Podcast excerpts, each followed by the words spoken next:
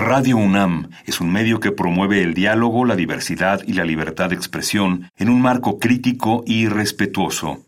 Los comentarios expresados a lo largo de su programación reflejan la opinión de quien los emite, mas no de la radiodifusora.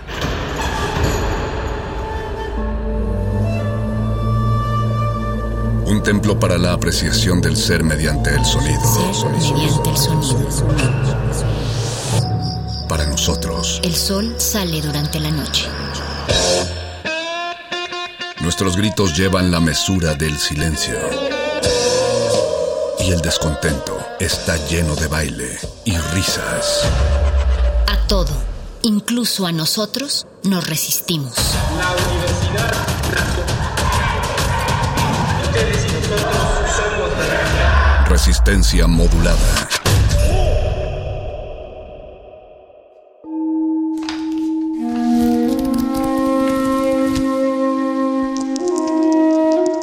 En este sótano la vida es como el Tetris. Si haces algo bien, desaparece. Pero tus errores se acumularán hasta hacerte perder. Hay quien dice que la vida solo te da una oportunidad. Aquí, siempre tendremos otra vida. El calabozo de los vírgenes.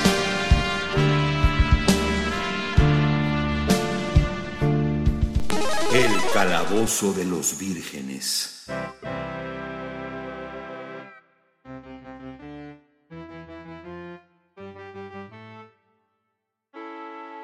Buenas noches, gente de la Resistencia. Buenas noches, mis frikis, friqueros, friqueras y ñoños en todas las partes del mundo que están sintonizando Radio UNAM a través del 96.1 de FM y en www.radio.unam.mx. Empieza Resistencia Modulada de los martes y con ello el programa más divertido de toda la barra radiofónica favorita de la comunidad universitaria, El Calabozo de los Vírgenes. Los saluda su Union Master de confianza, el Mago Conde, y les doy la bienvenida a la gente que nos está escuchando, que nos hace la venia de escucharnos en nuestras emisiones pandémicas en el día 736 de la cuarentena.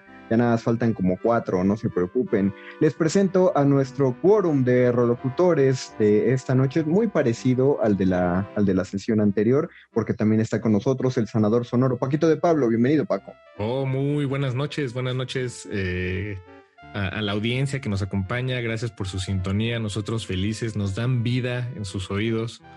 Eh, ahí ahí co cobra algo de sentido esto y, y pues me encanta, nos encanta eso nos da, nos da el, min, el meaning de, de, toda nuestra semana. No, no existimos fuera de nuestra voz y ustedes nos permiten hablar. Qué, qué, bueno que estás aquí, Paco.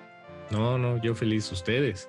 Y les represento también, como la semana pasada, a nuestra Amazona de la Voz, Diana Nolan. Bienvenida, Diana, des, directamente desde su estudio.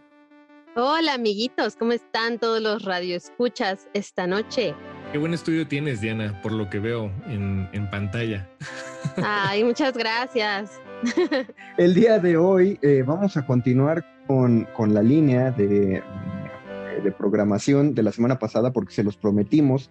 Al final del, episodio ante, anterior les habíamos dicho que nos gustó tanto la emisión de musicales y se nos quedaron tantas cosas en la rocola que no alcanzaron a sonar que esta semana íbamos a repetir la, el tema, que no la transmisión, pero sí el tema, que por cierto, también les mandamos un saludo a ustedes a nombre de nuestro compañero Betoques y a Betoques le mandamos un saludo. No pudo conectarse en esta emisión, pero él está en, en, en espíritu con nosotros. En nuestros pensamientos. Saludos, Beto. En nuestros pensamientos. Hola, Beto. Adiós. Hola, Beto. Por favor, coméntanos, Beto, ¿qué te pareció la emisión sin ti?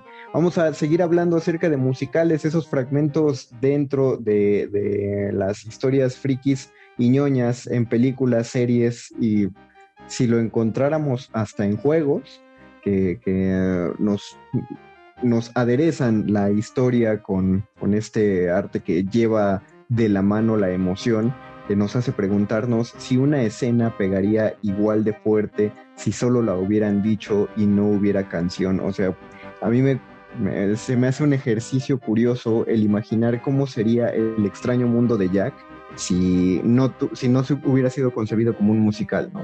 ¿Cómo se contaría todo lo que se cuenta y se pegaría, y, pegaría igual de lo bien que pega si no existiera ningún tipo de, de, canción? Algo curioso de esa, sí, exacto, eh, de esa película es que para Danny Elfman fue la primera vez que trabajó de esa forma. Es decir, que pensando, no solo hace, porque Danny Elfman hacía la música, ya había hecho la música eh, para, para la imagen en movimiento, pero nunca se había adentrado a la imagen en movimiento, a la música que eh, además de, de, acompañar a la imagen de en movimiento, cuenta la historia, ¿no? Y entonces eso ya pues involucra otra serie de procesos y me imagino que también eh, de alguna manera el director eh, a Tim Burton le, le, le abrió la puerta pues para, para que él también tuviera decisiones, la oportunidad de tomar decisiones creativas. Es que es como una, aparte de una escuela, bueno, no sé, me, me gusta mucho estudiarlos, yo adoro los soundtracks, pero sí noto que debe haber como varias, varias técnicas y eso se nota desde el momento en el que, en el que escuchas un, un soundtrack, ¿no? Como, eh, como está, hay unos soundtracks muy cortos, pero brevísimos, digamos de ocho canciones, y tú dices cómo musicalizaron eh, cuatro, bueno, tres, dos horas de película con solo ocho canciones y te encuentras con que son piezas muy largas, pero son, son como un armado grueso y ya el del diseño sonoro se encarga solo de tomar ciertas piezas de, de, cada, de cada rola para, para la escena. O hay otros que son muy específicos como John Williams, que por eso si uno ve cualquier soundtrack de John Williams, sus listas de reproducción son como de veintitantos temas, porque él sí compone la canción para llevar la escena, para irse hasta en movimientos muy específicos, o sea, es muy difícil que encuentres una canción repetida entre una y otra. Eh, eh, la, decía, la marcha imperial, que es como el leitmotiv por excelencia, y para quien no lo ubique, un leitmotiv es cuando reconoces que va a aparecer o que hay un personaje a cuadro solo porque oyes la canción. Si yo digo la marcha imperial, todo mundo sabe cómo va la marcha imperial, pero la marcha imperial como tal, como canción, solo suena una vez y no existió en el episodio 4. En la primera película de Star Wars no existía esa canción, apareció hasta el episodio 5, la que ya conocemos como el Imperio contraataca, y medio sonó casi completa todo lo demás solamente eran las notas que repetían el leitmotiv y se utilizó mucho para el episodio 3. O sea, todas las primeras seis se reutilizó y solo apareció un poquito en el episodio 7. Es decir, no es una canción que ha sonado completa, pero nosotros sabemos qué estamos oyendo, porque solo se toman ciertas partes de la partitura, pues tan, tan, tan, sobre todo, esas tres. Exacto, sobre todo. Y, o más lento, o más rápido, más agudo, muy de fondo, o, otros instrumentos, sí, sí. Otras voces. Ah, qué genio es John Williams. Se antoja poner una rola, pero no.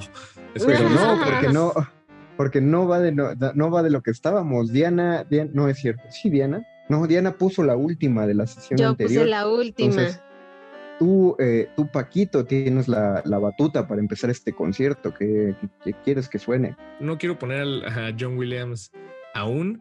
Creo que para empezar esta emisión del Calabozo de los Vírgenes me gustaría irme hacia El Barbero de Sevilla. El Barbero de Sevilla es esta pieza compuesta por Gioacchino Rossini, que, conocemos eh, muy bien, eh, muchas generaciones conocen muy bien, desde, por supuesto, desde su desde que se compuso, supongo, 1815.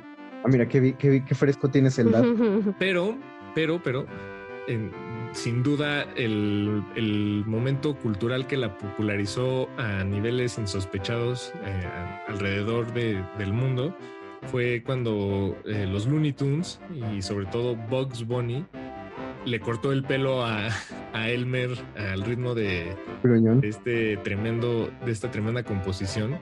Es una de las escenas también que a mí me parecen más icónicas de, la, de, esa, de, esa época, de esas caricaturas, en específico de Bugs Bunny, incluso. Creo que eh, cuando Bugs Bunny es, eh, es director de un director Ajá.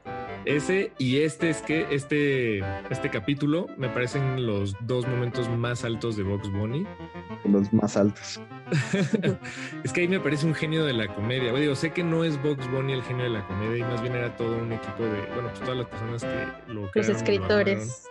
Exacto, y Pero de todas formas, sí lo puedes llamar un genio porque quedó tan establecido como era su, eh, su, su, calidad de personaje que cuando lo reescriben y lo reescriben y lo reescriben saben que tienen una esencia que mantener, porque sí hay un personaje, el personaje sí existe, pues sí tienes algo que replicar.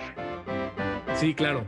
Y en ese, eso, en ese sentido lo hace más grande, ¿no? O sea, cuando ya uh -huh. hay muchas personas trabajando y pues creo que lo, lo convierte en, en, algo similar a lo que decía eh, Grant Morrison en su libro sobre superhéroes. Y él dice que los superhéroes de los cómics pues sí terminan convirtiéndose en esta especie de ente. Y además son como una nueva mitología. Eso, para todos, porque ubican, ubican las historias y los caracteres. Vamos a escuchar la, la, la, rola y ahorita en el regreso creo que podremos decir más al respecto.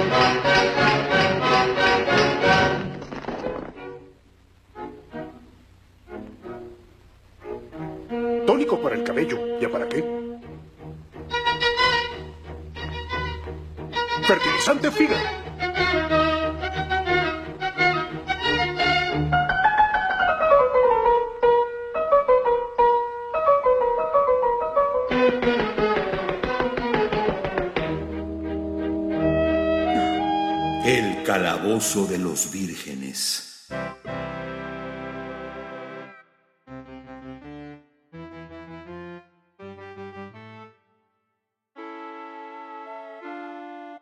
Volvemos al Calabozo de los Vírgenes. Lo que escuchamos es un fragmento de una caricatura de Box Bunny y al mismo tiempo escuchamos, eh, escuchamos la parte del barbero de una parte del barbero de Sevilla de Rossini.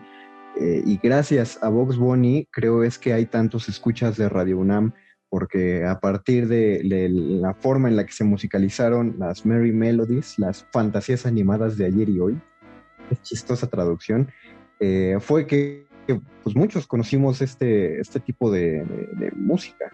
O, o, no sabíamos que estábamos escuchando música de academia y resulta que nos estaban educando de cierta manera, estaban escucha, eh, educando nuestro oído, pues. Ah, los más grandes compositores eh, de, de, de, todas, esas, así es, y nosotros ni sabíamos. De las épocas. Pero aparte, me, creo que nos malacostumbraron, digo, no creo que sea tan mala costumbre, pero nos malacostumbraron a que el, quienes hacían estas, eh, esta, estos episodios de caricaturas nos educaron a que la música acentuaba una acción. Entonces, la primera vez que uno va a la fuente y escucha la ópera, pues te enteras que no, que la, la, no hay acentos musicales de ese tipo en la, en, en la ópera. Y es muy raro encontrar como como esta música del villano, cosas así. Sí los hay, eh, ciertos compositores lo tienen más, pero no todos. Y la verdad, por eso me gusta más los, o sea, yo, yo adoro la ópera, pero me encantan los soundtracks porque puedes encontrar tanto el tema del chico bueno como del, del villano. Eh, como Pedro y el Lobo. Ah, ese también hubiera estado buena. Para ah, Pedro, Pedro, y, el y el Lobo. Pero no sé si sea tan ñoño Pedro y el Lobo. Sí, creo que no, no, no es ñoño. O sea, es, es otro tipo de ñoño, pero no esto, estos ñoños. No, no, es friki, pues. Exacto. Eh, así, no, no cae en nuestra cancha. Eh, bueno, la siguiente la voy a presentar yo, voy a jalar, eh, no, no tanto porque vaya a monopolizar más, sino porque le tocaba a Betoques, pero pues Ah, sí. el, nuestro querido productor no se pudo conectar. Entonces yo también quiero eh, poner un clásico, y es un clásico del grupo Twisted Sister, un clásico rock, pero en una pieza que no, que no interpretó Twisted Sister, y de hecho apareció en el momento que menos íbamos a esperar de una película, y que menos esperábamos que una canción de ellos sonara, y menos con esa letra. Estoy hablando del cover que le hizo este, este actor de la posmodernidad de principios de- de- del milenio, además un tanto incomprendido, pero por muchos querido, llamado Bob Esponja, eh, en, su, en su película, en la primera película que tuvo, eh, y es el, el clímax, el momento en el que vencen al, al villano de la película, a Plankton, que ya dominó a todos con sus aparatos de control mental, y, a Bob Esponja ya le hicieron ver que él es un, que no es un hombre, es un niño. Y entonces Bob Esponja tiene esta pelea todo el tiempo de si es hombre o niño. Y, y- y al final decide que no es ninguno de los dos, él es un cacahuate. Y así toma la música de Twisted Sister y la convierte en I'm a Goofy Goober. Eh, pero la vamos a escuchar en español, no en, no en inglés, porque me gusta, me gusta cómo suena en español. Ese momento de la película me tiró al piso, de verdad, la primera vez que lo vi.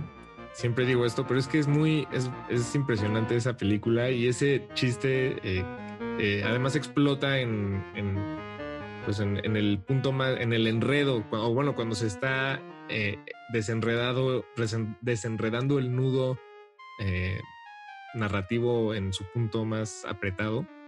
Y es un chiste que lleva cocinándose casi dos horas y en ese momento explota, lo sacamos del horno y no, no sientes No que se lleve preparando tanto. O sea, creo que parte de la risa es que no, no imaginas que van a volver a utilizar ese recurso en algún momento de la película, y mucho menos para terminarla.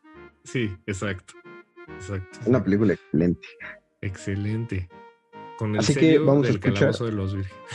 Con el sello del Calabozo de los Vírgenes, soy un cacahuate interpretado por Bob Esponja en su versión latino-español. A lo mejor por la versión que conseguimos se escucha y quizás sea obligatorio que se escuche un pedacito del, del diálogo de la película antes de que empiece la canción, pero pues así como lo disfrutaron en la pantalla. Esto es el Calabozo de los Vírgenes. Todos los cacahuates van aquí. El calabozo de los vírgenes. Así que sí, soy un chico y también soy un chiflado y un sonso y un cabeza de chorlito. ¿Qué pasa aquí? Pero sobre todo, soy... ¡Ey, cálmate! Soy- ¡Tranquilízate! soy- ¿Qué pasa? ¡Soy un cacahuate! ¡Eres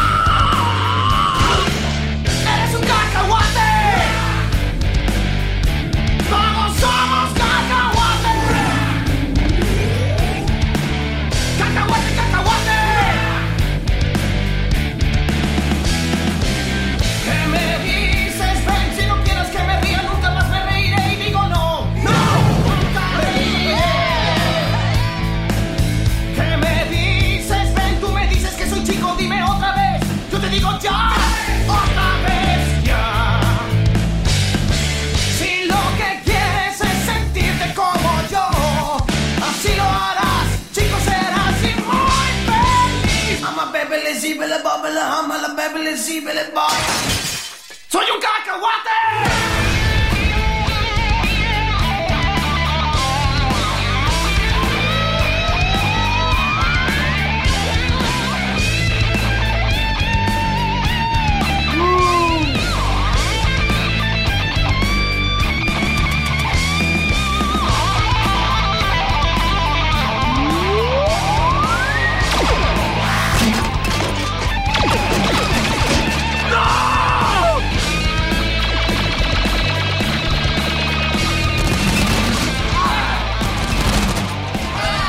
¡Mis preciosos cascos!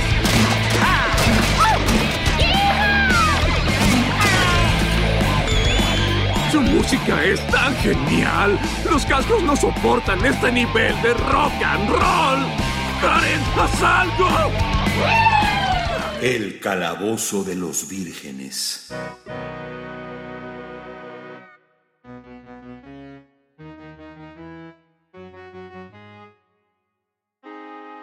Esto fue Soy un cacahuate, interpretado por Bob Esponja en una versión que era originalmente de Twisted Sister, y ya no me voy a clavar más en todo lo que podría decir sobre la película de Bob Esponja, porque el turno es, es, el turno de Diana, de la matrona de la voz, de que nos presente. ¿Qué canción nos preparaste, Diana?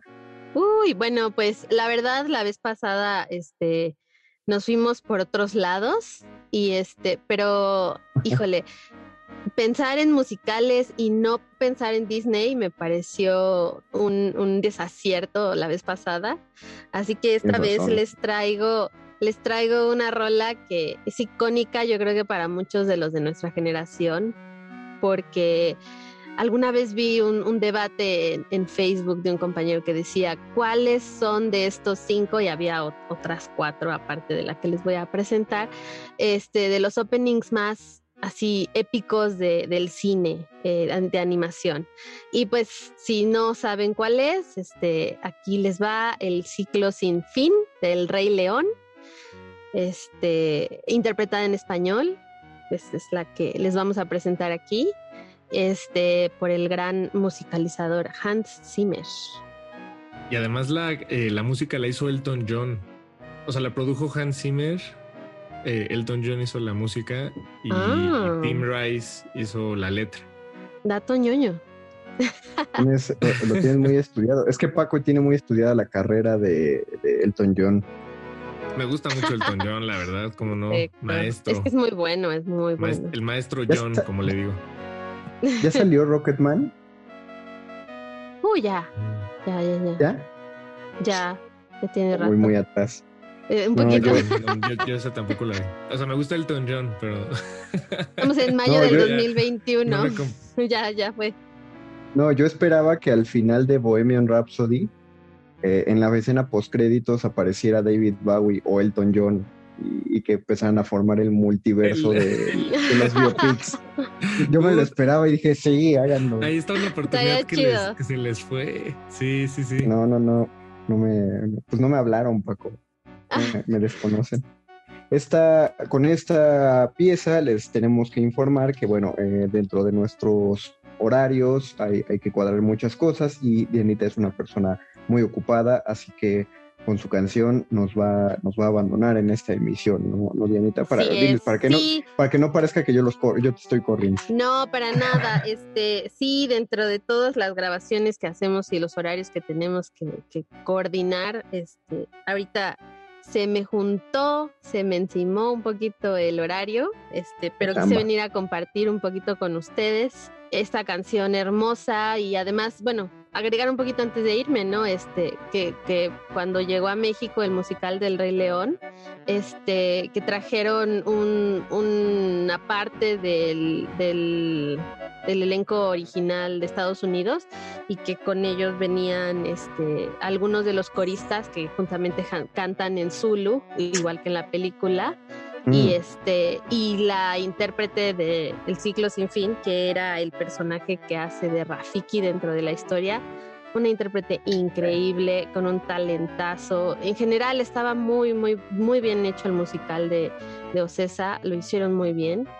Les mando una felicitación muy grande.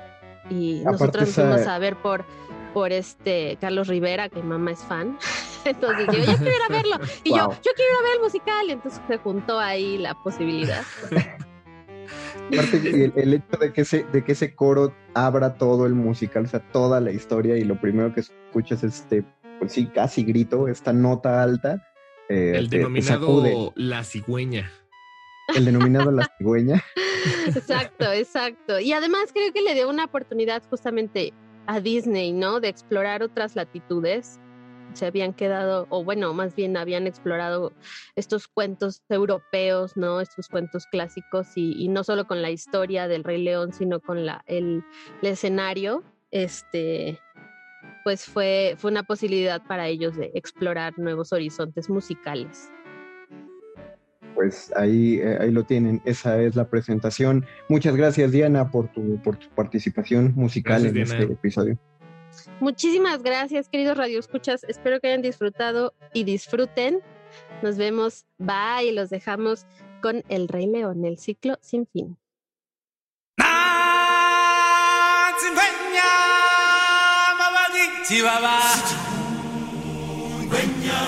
Yeah.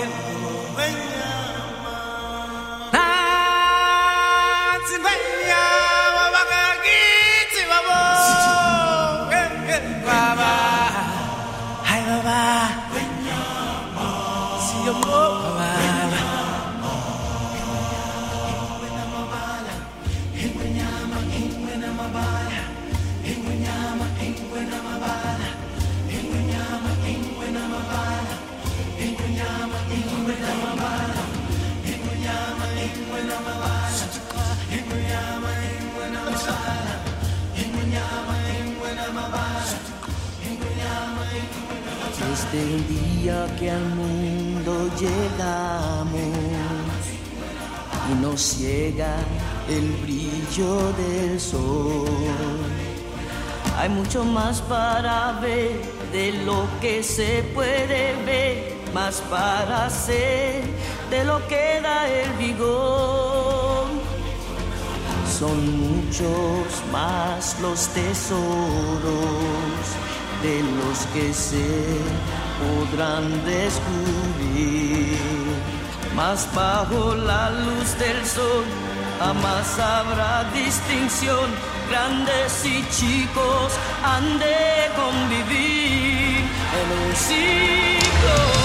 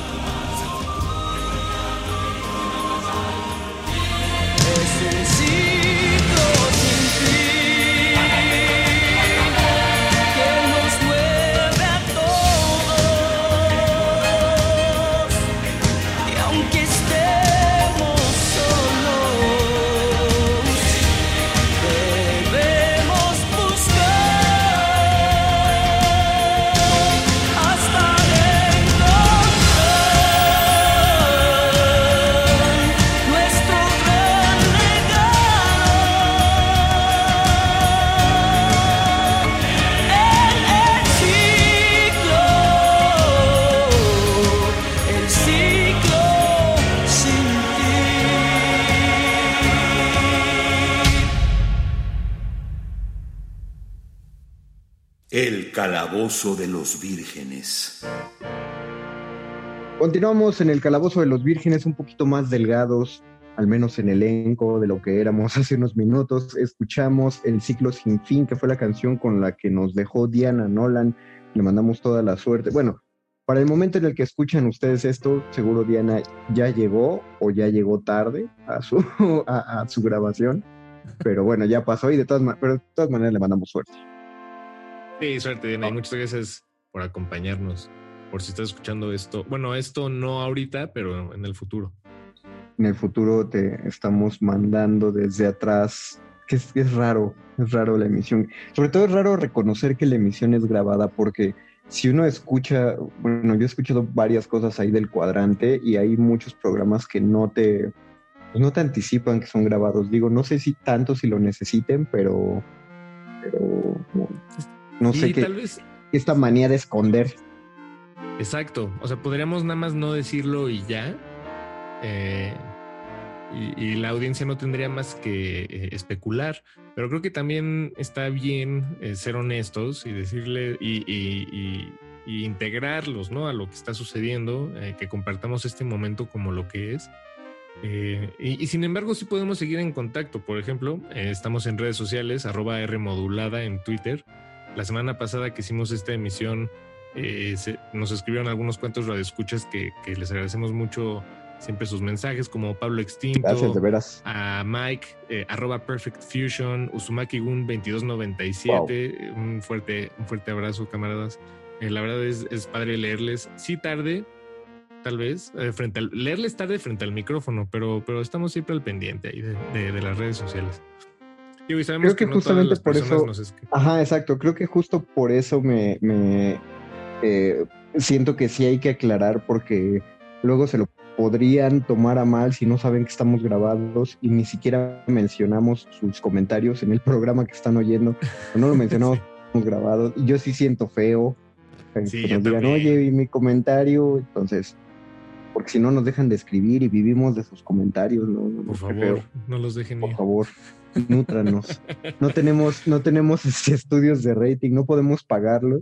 Cuando nos preguntan por nuestra audiencia, pues copiamos sus tweets y les decimos a los directivos, miren, aquí están, es gente real que nos está escuchando.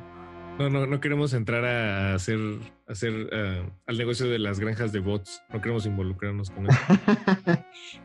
No. Qué, qué, qué padre la música de Hans Zimmer. Yo siempre Sí, lo tengo que revisar, aunque, aunque, aunque sea como cosa de burla. Y creo que de entre los, los compositores de películas ya es como uno de los más quemados. Por quemados me refiero a que a, mí que me gusta un montón, sí siento que tiene muchas fórmulas que repite constantemente. O sea, para mí, aunque es muy bueno, Hans Zimmer es como el, ¿cómo se llama este? El Michael Bay de la música. O sea, si tú sabes que si Michael Bay va- está produciendo, tú dices algo va a explotar. Sí, exacto. En algún punto. Exactamente. Pues él, él hizo la música de Interestelar eh, y la de Inception, ¿no? Y, y la de Interestelar ahí sí se voló dos estadios porque sí es muy distinto a otro, a otro tipo de música que había hecho y se parece más a la de Inception. Pero los dos, las dos películas y los dos soundtracks tienen al menos una pieza en la que sí sientes que se te está acabando el mundo y te lo están aventando encima. Ese, ese es el tipo de música que este, este muchacho hace. Por eso me late. Pero yo le apostaría a que alguien que se va a acercar a John Williams, y este es el, no es que vaya a sonar algo de él ahorita, ¿no? Pero les paso el dato, ya lo he mencionado, si alguien se le va a acercar a John Williams, creo yo, es Michael Giacchino, que es el que hace mucha música de las películas de Pixar. Y, e hizo la música de las películas de Spider-Man de, de- del universo de Marvel, de las dos últimas recientes. Tú, tú te, te cedo, Paquito, ¿qué, qué quieres escuchar? ¿Qué Eh, que pues que- quería compartirle a la audiencia algo de, eh, pues que es un poco más vigente que lo que les hemos compartido hasta ahora. Eh, es, está ahorita disponible, perdón, es parte de una serie que está ahorita disponible en, en Netflix que se llama Yas, Yasuke, o bueno, se escribe Yasuke, pero se pronuncia Yasuke. Yasuke. Ajá, como Sasuke. Y como Sasuke, ajá, exacto, como Sasuke. Eh, y es, la, es una historia que, de hecho, la, la ca- la caricatura es producida por Flying Lotus, este, este compositor y productor de, de Los Ángeles. Y bueno, digo, ha hecho, eh, recientemente se ha involucrado mucho más en el cine. em, creo que es lo que él más anhela hacer en, en la vida, eh, cine y música. Pero bueno, ya, ya, hizo, ya tiene un primer cortometraje, eh, o- digo, perdón, Wow. un primer largometraje. Creo que ha dirigido los últimos videos que, que ha publicado con su música, como Flying Lotus. Y este es el primer, el primer anime que es producido por él. Eh, algo interesante de esta producción es que es, es una producción, vaya, eh, eh, llamémosla internacional, porque eh, muchos de los directores de animación o supervisores de la historia son japoneses. Entonces es un anime creo que sí podemos llamarle un anime internacional o una colaboración entre creadores de Estados Unidos y de, y de Japón y por eso tiene, eh, sí se siente como un anime hecho en Japón a pesar de que no lo es. Claro, es- este está en inglés, entonces este, sí le falta ese, elemento Ese extra algo. que le esa dimensión extra que le da, exacto, escucharlo en, en japonés y leer los subtítulos, pero bueno, aquí lo escuchamos en inglés y leemos los subtítulos. Y es la historia, además, eh, está basado en la historia real de Yasuke, un guerrero proveniente de África que llegó a Japón como, como esclavo y terminó convirtiéndose en samurái. Wow. el, el puesto más alto de, de un guerrero japonés, que, un guerrero japonés Claro. puede obtener. Que, que además son los samuráis, si no me equivoco, son quienes protegen directamente eh, las, o- los intereses y el bienestar del, de lo- del emperador. De los señores feudales. Ajá, Los claro. señores de- de- feudales, exacto, eso. el, el samurái necesita una tierra y un señor a quien servir. Eso. Eh, que además, este eh, Yasuke, él sirvió a Oda Nobunaga, que además fue uno de los más grandes, Mm. eh, pues, eh, exacto, eh, señores feudales en la, en la historia de Japón. Y, y creo que fue un, no sé si fue él, eso no lo tengo muy claro en, en la historia de- del Japón, la- no la conozco tanto, pero él fue una pieza fundamental en, en unir a todo Japón. Entonces, Pues, te, eh, te voy a creer, tampoco manejo el dato, pero me suena. No por nada le hicieron su videojuego también. ah, sí, ese no lo Nobunaga's Ambition tiene como dos, tres títulos. Ajá. Y está y bueno. es de estrategia. Sí, sí, sí, sí, es de estrategia. Los padres. Ahí también dénselo. Un tanto retro ahorita, creo que no les manejo el dato si hay una versión nueva, pero sí tiene unas más, más. eh, pues existe desde el NES, creo. Desde el NES o desde el Super Nintendo. Ah, Algo ok. así. Ahí Bueno, búsquenlo. Bueno, pues yo, eh, regresando un poco al tema de, de- de la música, eh, pues el tema, el tema de, eh, de la serie fue compuesto también por Flying Lotus, que además se ve que él es Ah, un uf. verdadero fan de, del anime. Entonces creo que él quiso imitar esa, esa sensación o esas emociones que evocan los intros compuestos por japoneses para series japonesas, pero él lo, lo está haciendo en su propia serie. Em, escúchenlo. Yo, a mí sí me suena genuinamente 100% a la música de un intro japonés. Eh, me evoca eso. Eh, y bueno, y además acompañado de, de las imágenes del intro, pues este, todavía tiene más sentido. Les recomiendo mucho la caricatura, son seis breves episodios nada más. Y bueno, esto es el, eh, el tema compuesto por Flying Lotus para la serie Yasuke, se llama Black Gold, interpretado por Thundercat, aquí en el Calabozo de los Vírgenes. Yasuke. El calabozo de los vírgenes.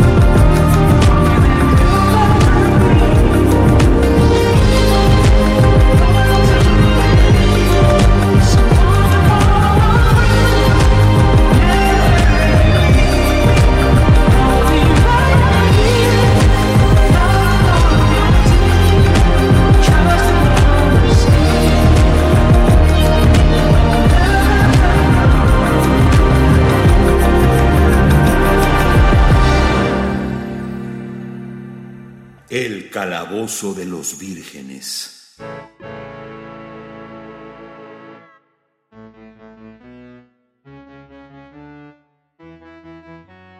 Volvemos al calabozo de los vírgenes y es muy difícil para mí pronunciarlo todo. ¿Qué escuchamos otra vez, Paquito?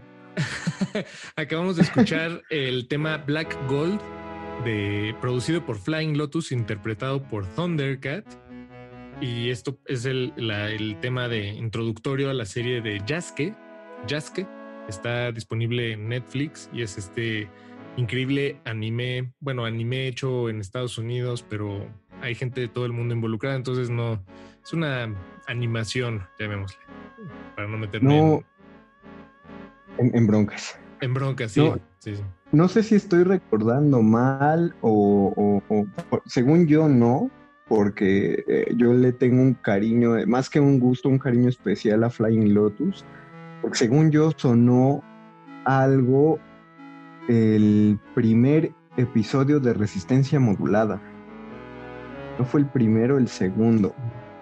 No sé. Ah, bueno, em, no sé. Sí, exacto. O sea, en las primeras emisiones, algunas de en las primeras playlists estaba Flying Lotus, pero no me acuerdo. Ajá. No me Sí, acuerdo no, si entonces, la sí. primera, primera emisión, pero sí, no, sí, exacto. En la primera semana. Es que te, es que te voy a decir por qué creo que fue de la primera, porque como yo empecé a conocer un montón de música precisamente con resistencia modulada, eh, que por cierto, para la audiencia que no nos escuchaba allá en 2016, cuando se emitió el No, primer 15. resistencia modulada, 2015, sí, cierto. Sí, Sí, 15. 16 ya, sí. 18 de 2015 que sonó en... 2015. No manches, ya es un rato, Paco. Sí, Vamos a cumplir seis años. ¿Qué va a Ah, pasar? que, no nos, que no nos saquen, por favor. No, pues no sé. No, Cambiarle años. el nombre de la barra juvenil. Seis años, 2015. Sí, sí porque so- solo celebramos nuestro quinto aniversario. ¿O fue de 2014? ¿O fue de 2014? Tal vez sí fue de muy- 2014, sí, más bien. Disculpen, audiencia. Lo que pasa es que este último año no cuenta. Porque a uno se le mueven los años mucho. O sea, ya, sí, 2014, 18 de agosto de 2014, 2014. entonces cumplimos ya siete años. Siete años, changos. Ya habrá que Órale. borrarle el barra juvenil y Sí, solo ponerle el, el- el barra no tan mayor. La barra, la revista no tan mayor de, de Radio Revista de adultos ma- mayores jóvenes. de adultecen. De, de- de gente que se niega a crecer. Fue el tema de dos semanas.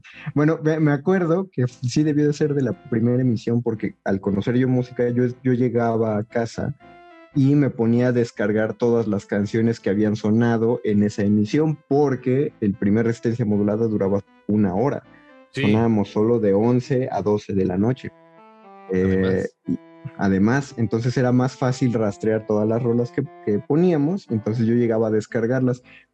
Pero esa costumbre que yo dije, la voy a hacer diario para juntar un montón de canciones, me duró dos o tres días. ya después no pude, no pude rastrearle. Y, y, pues ya, y, pero yo traía eh, una rola de Flying Lotus y de ahí lo empecé a escuchar y justo la traía porque había sonado en resistencia modulada. Qué padre. es- sí, nos acompaña desde entonces. Gran, gran productor y compositor. Y y para productor de caricaturas, ¿sabes? el productor de caricaturas, ahora que bueno, ojalá le vaya muy bien y que siga haciendo. Ya, ya tengo otra serie a mi lista que agregar que nos acabas de dar. Ya está. Otra más.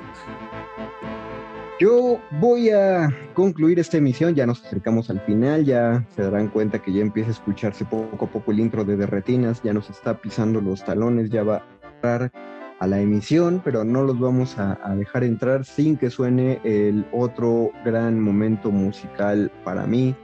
Eh, me resulta conmovedor, tan, me resulta más conmovedor que el cacahuate. El cacahuate no me resulta conmovedor, me resulta emocionante pero esta canción me resulta emocionante y conmovedora al mismo tiempo. Y también es un cover que metieron muy bien en una escena, en un clásico del, de la iconoclasia eh, del cine eh, contemporáneo. Eh, un personaje que lo han, que ha llegado a crear casi un culto en internet.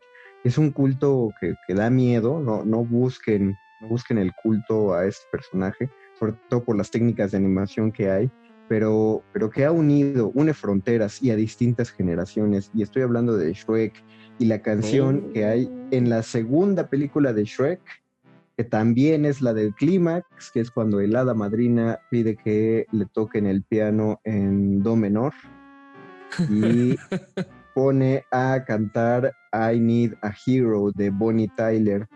Eh, pero, pero mientras ella está cantando I Need a Hero, Shrek, eh, Shrek guapo, con su versión de burro cemental, y todas las criaturas de su crew de cuentos de hadas están intentando entrar al palacio de muy muy lejano para impedir la boda entre Fiona y el que ella cree que es Shrek guapo, pero no, es tan solo el príncipe encantador, es este Lannister de, de Juego de Tronos.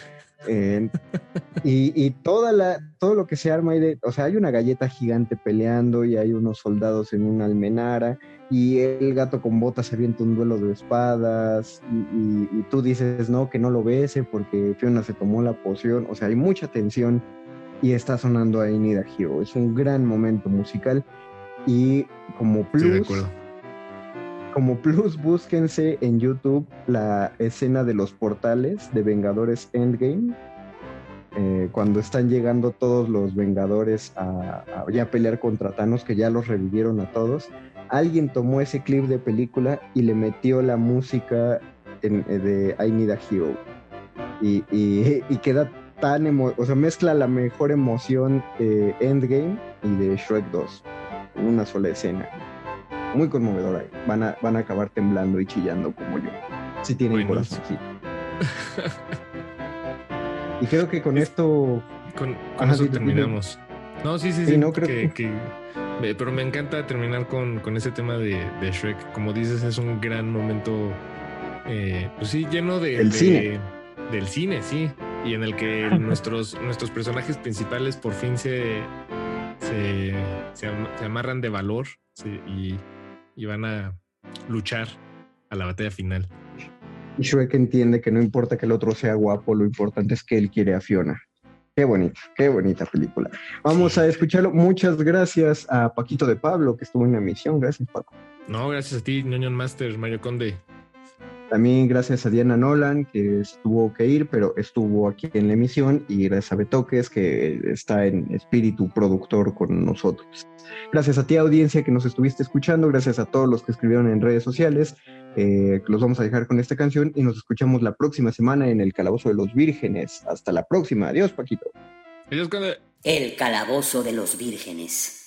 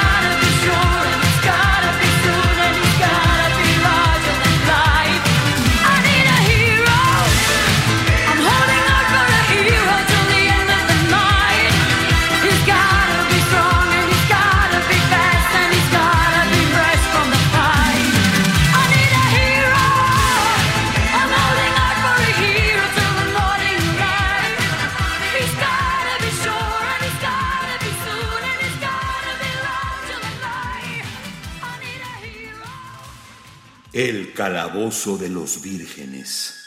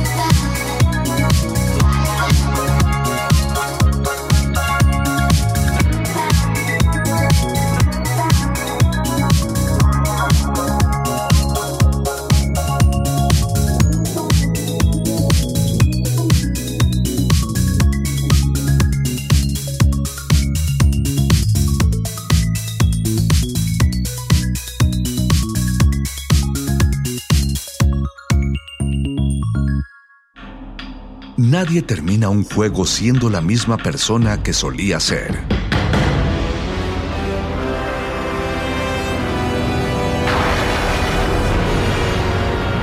Seamos alguien más.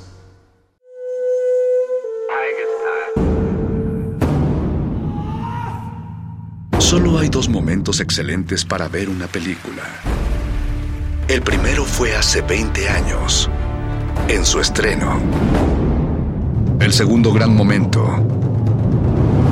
es hoy. De retinas. De, de- de- de retinas.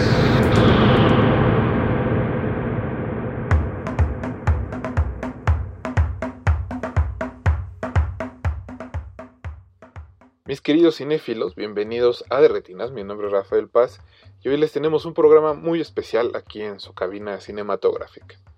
Si la memoria no me falla, y espero que de verdad no me esté fallando, esta es la primera vez que nos visita un ganador del Oscar y nos pone muy contentos que se trate de un mexicano. Estoy hablando de Jaime Bashk, quien, junto con Michel Koronek, Carlos Cortés y el francés Nicolas Becker, recibió hace unas semanas el premio a mejor sonido en el Oscar gracias a su trabajo en el sonido del metal. Jaime nos acompañará esta noche para platicar sobre el trabajo creativo detrás de el sonido de la película y cómo sus días de estudiante en la UNAM le han servido a lo largo de estos años para diseñar el sonido de más de 170 películas.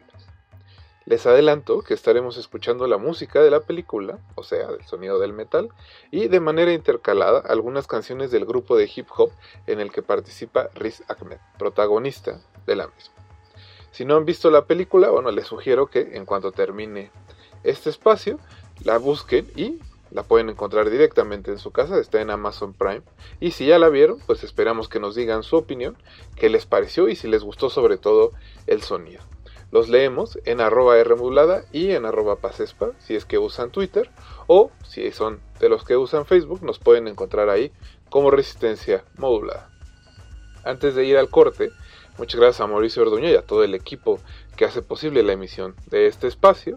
Además, quiero agradecer de manera un poco especial a, Axel Muñoz Barba, quien me ayudó eh, con algunos detalles respecto al sonido o para entender cómo es que se hace el sonido antes de realizar la entrevista y a Beto Resendiz de la ENAC que nos ayudó a contactar a Jaime. También quiero agradecerle a todos los que se conectan todas las semanas a escucharnos, a Daniela Torres, a Pablo Extinto, a Steiner Panero, a Gina Cobos, a Giraít de Punto, a Leslie Solís y a muchos, muchos más que nos acompañan cada semana. No se despeguen, estamos en Derretinas. Derretinas.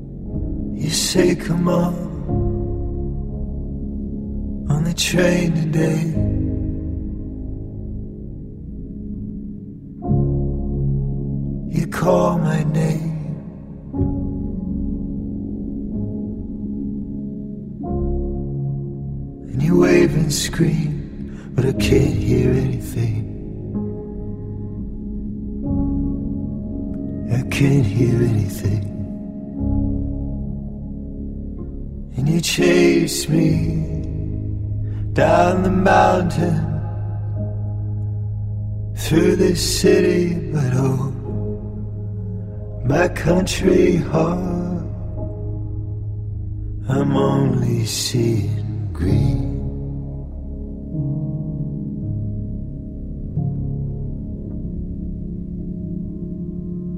Say it's just a dream. And I'm walking in Duro now. Sure, you may be comfortable. You always got something to say. But come on. I know you ain't really it. All this time, shame on me. You can howl and scream, I can't hear anything. I can't hear anything. And you chase me down the mountain through this city, but oh, my country heart, I'm only seeing green.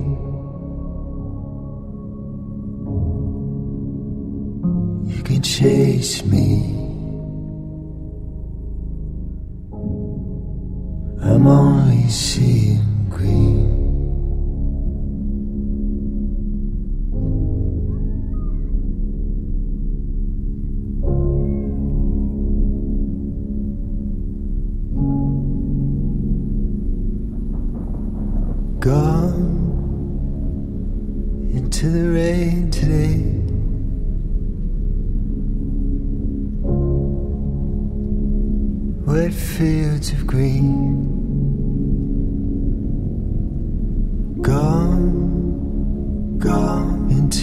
Rain today.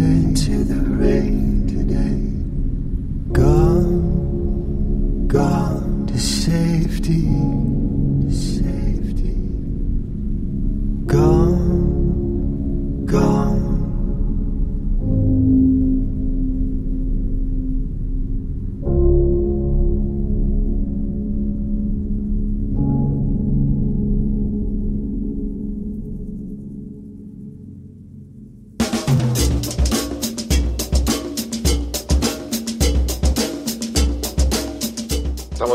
su cabina cinematográfica y como les decía al inicio, vamos a estar platicando con Jaime Bashk, que recientemente ganó un Oscar. Si no han visto el sonido del metal, bueno, les cuento que es la historia de un baterista que se llama Ruben, que pierde la capacidad de escuchar y este incidente transforma radicalmente su existencia.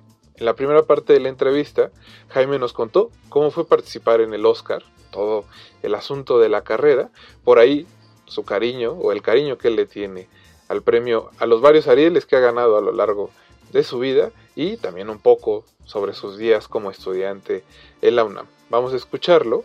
Jaime, primero, pues como te decía, muchas gracias por la entrevista. Eh, yo quería empezar preguntándote en realidad un poco sobre tu experiencia en la UNAM. Sé que antes de, de ir al extranjero de estudiar para, para, imagino, ser ingeniero de audio, estuviste estudiando física en la Facultad de Ciencias de la UNAM. Entonces, ¿cómo fue que, pues ahora sí que decidiste estudiar física primero? Bueno, este, primero que nada, buenas tardes, Rafael. Y pues mira, yo decidí estudiar física precisamente porque el sonido era lo que más me apasionaba desde siempre. Uh -huh. Pero quería conocer, digamos, el sonido desde la teoría de ondas. Y la mejor, el mejor lugar para aprender eso, por supuesto, que era la Universidad Nacional Autónoma de México. La otra cosa que me interesaba mucho era lo que tenía que ver con electrónica científica. Y entonces había una serie de optativas de electrónica científica que tomé todas y que me encantaban. Pero llegó un momento en que dije, mi rollo en realidad es no necesariamente ser físico, sino que ya tengo una información eh, bastante buena para poder seguir mi camino.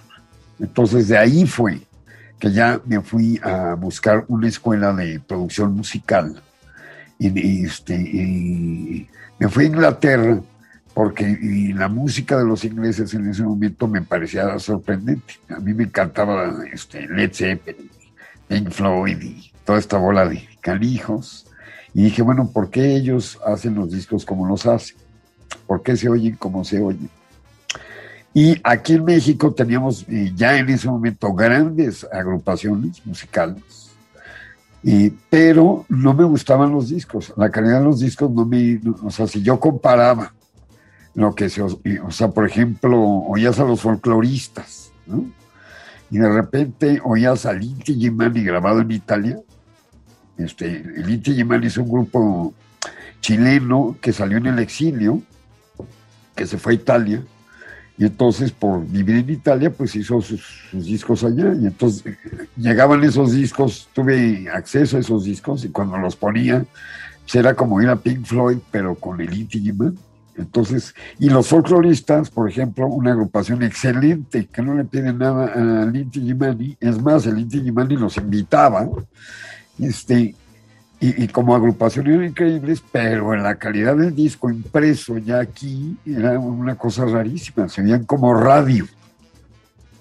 Entonces, ese fue más o menos el camino que decidí. Creo que la universidad es un gran lugar para que todos los jóvenes creen y parte de su formación. O sea, la universidad es fundamental. El, eh, ojalá todos tuvieran chance de poder tener el acceso a la universidad. Sí. ¿Crees que esta experiencia te permitió eh, ahora sí que desempeñarte mejor en, en tu profesión? De lo Por que aprendiste en, esa universi en la universidad. Por supuesto, porque otra vez, una de las cosas que mucha gente me comenta, incluyendo, por ejemplo, el cineasta Carlos Raigadas, él decía que él había trabajado con otras gentes con las que había hecho el sonido de, bueno, de Japón en realidad, y luego Batalla en el Cielo, la había empezado a, empezó el sonido en España y al final de cuentas no lo acabó ahí, se vino a México, la acabé yo con él. Pero una de las cosas que él me decía es que mi aproximación hacia el sonido era más científico. Entonces hay una parte que necesitas entender de tecnología, hay una parte que la tienes que ver más científicamente, más general, tienes que entender cómo adquirir conocimiento, y hay una parte que tiene que ver con creatividad. Pero no puedes negar ninguna de todas esas etapas. O sea, si yo soy muy creativo, pero no entiendo cómo funciona nada de lo anterior, no sé a qué nivel. O sea, nunca voy a poder llevar a cabo mis ideas. Pues claro que la universidad me ayudó muchísimo, me dio una formación increíble. Mis compañeros en ese momento, yo tenía varios amigos megagenios ahí en el salón, con los cuales eh, sigo en contacto. Y este, no, pues, por, por supuesto, hombre. Sí, Yo sé que no es tu primer premio internacional, pero es cierto que el Oscar le cambia la vida a los que lo ganan. Bueno, lo que pasa es que el Oscar es un premio súper mediático. Entonces, el Oscar impacta incluso a un público que no necesariamente es cinéfilo, sino que es como, ¿qué te diré? Es como un mundial de fútbol. Aunque no me guste el fútbol, el, día que ganó Brasil, Bra- Brasil le ganó a Holanda, aunque no sepa nada de fútbol, entero. ¿Se me explicó? Entonces, en ese sentido, el Oscar es extremadamente mediático y, y tiene un valor internacional en las comunidades, digamos, cinematográficas internacionalmente hablando. Entonces, si yo llego a Alemania y saben que soy ganador de un Oscar, me es mucho más fácil poder hacer cosas que si les digo que pues que no, que no soy ganador de un Oscar o que sí me gané algunos premios, ¿verdad? Pero que sí me explicó. Sin embargo, por ejemplo, y el Ariel en México es un premio muy importante y muy querido, por ejemplo, en toda Latinoamérica. Nosotros fuimos a hacer unas películas a República Dominicana y la gente nos habló porque vio que en nuestros currículums teníamos ganados unos Arieles.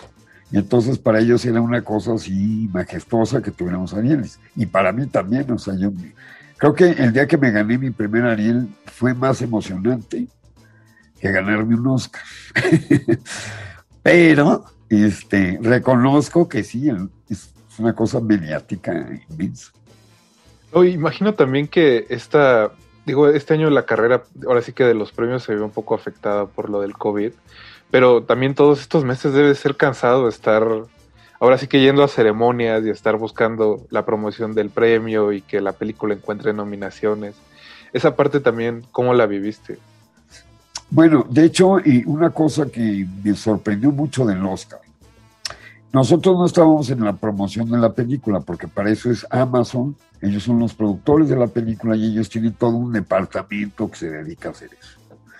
Pero nosotros, eh, más bien, en el momento en que quedamos nominados al Oscar, empieza toda una, una serie de trámites que tienes que cumplir con ellos. Y entre esos trámites eh, es llenar algunos eh, papeles de informaciones, de, este, de quién eres tú, de dónde saliste, por qué hiciste, etcétera. Y luego hay una serie de entrevistas que con diferentes equipos de cineastas que el Oscar organiza, en donde también te, te, te- te- hacen una especie de examen profesional. Entonces, y te las hacen varias veces, porque lo más seguro es que la primera vez no lo vas a pasar. entonces te la hacen una segunda vez porque entonces te tienes que ir a estudiar. Y te vuelven a hacer las preguntas parecidas, pero en diferente orden y con diferente... Vamos, es un examen que va a cambiar. Esto un poco me pareció muy interesante, porque entonces cuando ya llegas al Oscar, ya llegas con ideas muy claras de por qué estás ahí. ¿Se me explico? Eso, por ejemplo, en el BAFTA no, vi que suceda. En el Ariel tampoco sucede. En el Goya, que es en España, tampoco vi que sucediera. En el César, que es en Francia, tampoco vi que, se subie- que sucediera. Eh, eh, Me sorprendió mucho. De retinas.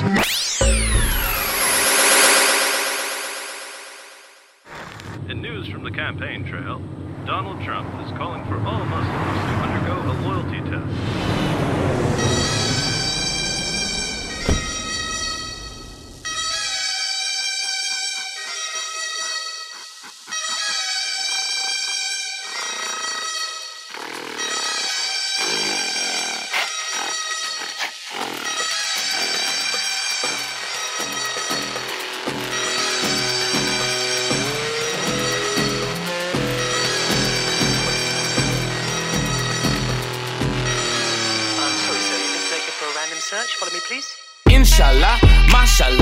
Hopefully, no martial law. Hell yalla, yo yalla.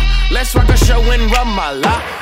It with Muhammad when I'm out in Haifa. Kick it with Muhammad when I'm out in Jaffa. I be on the road like every single year, and I ain't seen you nowhere just like Hoffa. Do it so proper, looking like a doctor. At the checkpoint, say my visa's doctored. IDF all around running with them choppers. Wanna shoot my papa, got me drinking vodka. Got me feeling paranoid, got me drinking wine. Bad, bad ting, and I love how she whines. She don't eat swine, and she looks so divine. I was looking for love in Palestine. Oh no, we're in trouble. TSA always oh, wanna burst my bubble. Always get a random check when I rock the stubble. Oh, sorry, I gotta search you, bruv. Oh, you're that Ray off that film, innit? Tie to tie, vibe in the vibe. We're militant, you're on a milli vanilli vibe. Stopping refugees is just silly blood. What you know about Aeneas in the Iliad? Fled Turkey and he just founded Rome. What if you're drowned in a boat? Yank seat Turkey, cause your peeps have found a home. Where you think all the sounds on your phone from? Where you mean Her Majesty's London? Where you think all Her Majesty come from? Trump want my exit, but if you press the red button to watch Netflix, bruv, I'm on. I run the city like my name's Sadiq, not the Syrian city of the beat. Some all I wanna preach, but, but that's peak. I shut 'em up like sheep on buckwheat. Oh no, we're in trouble. TSA always wanna burst my bubble. Always get a random check when I rock the stubble. Terminal 5, Terminal 1, think we're termites. wanna terminate us. Terminal 5, Terminal 1, think we're termites. wanna terminate us. Terminal 5, Terminal 1, think, think we're termites. Wanna terminate us. I'm sorry for the inconvenience. Uh, here's your champagne. Enjoy first class.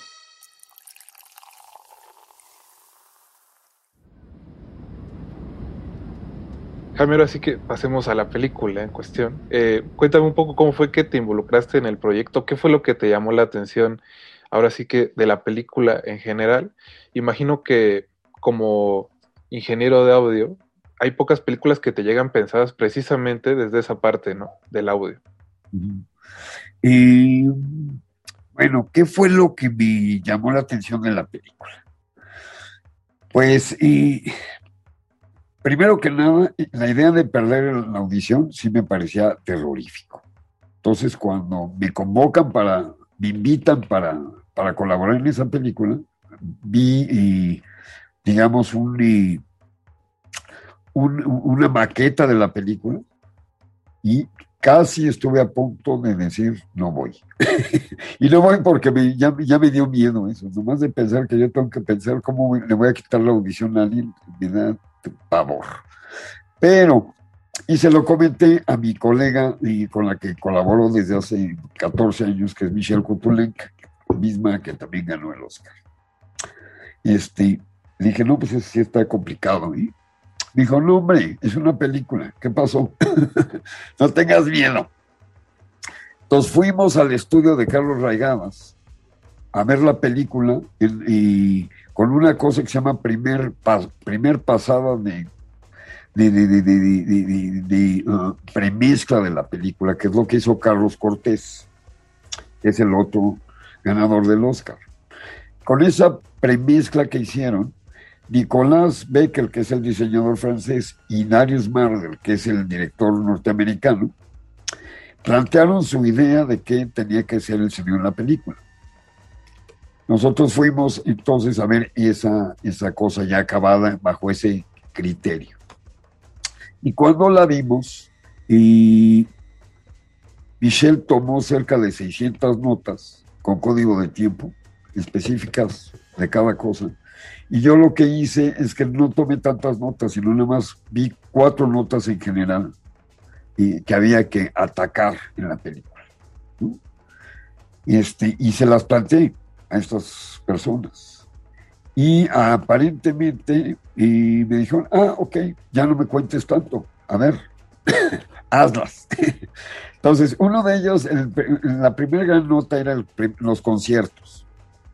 Los conciertos tenías que, como espectador, estar dentro del concierto y más que dentro del concierto, de- tenías que estar en el lugar del baterista. Esa fue la propuesta.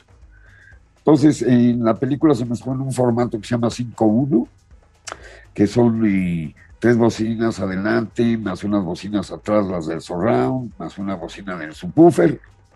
Es un, de hecho, es un formato el más chico que hay ahorita, porque ya hay 7.1, hay otro que se llama Atmos. El, nuevo Quake, ahí que está en la UNAM, tiene Atmos y está muy avanzada, de hecho, en la sala. Pero esto lo hicimos en el formato más simple de los eh, sistemas inmersivos que se. Entonces, este, ahí hicimos un primer planteamiento de cómo tenía que ser el concierto, desde el punto de vista del baterista. El personaje y eras tú, el espectador, sonoramente hablando. Y eso les, bueno, ya, olvídate, les encantó. O sea, primero se los comenté, pero me dijeron, no me cuentes tanto, porque se oye muy bonito, pero a ver, ¿cómo, cómo, cómo dices que vas a hacer eso? Entonces estuvimos como un día entero en el concierto que dura cinco minutos. Y en realidad, aunque ya era algo muy parecido a lo que nosotros pensábamos, hicimos 12 tratamientos diferentes del primer concierto a lo largo del proceso. El segundo, otro gran momento que tenía que ver con, con, este, con estas cuatro notas, por decirlo así, era que mientras él no perdía la audición, todos los diálogos y todos los ambientes y todos los sonidos que rodeaban a, a- a la situación tenían que ser lo más naturales posibles. Que el espectador no tenía que pensar en sonido para nada. El, el sonido tenía que ser transparente a la historia.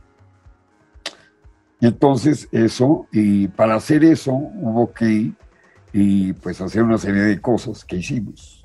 Y también les pareció muy padre.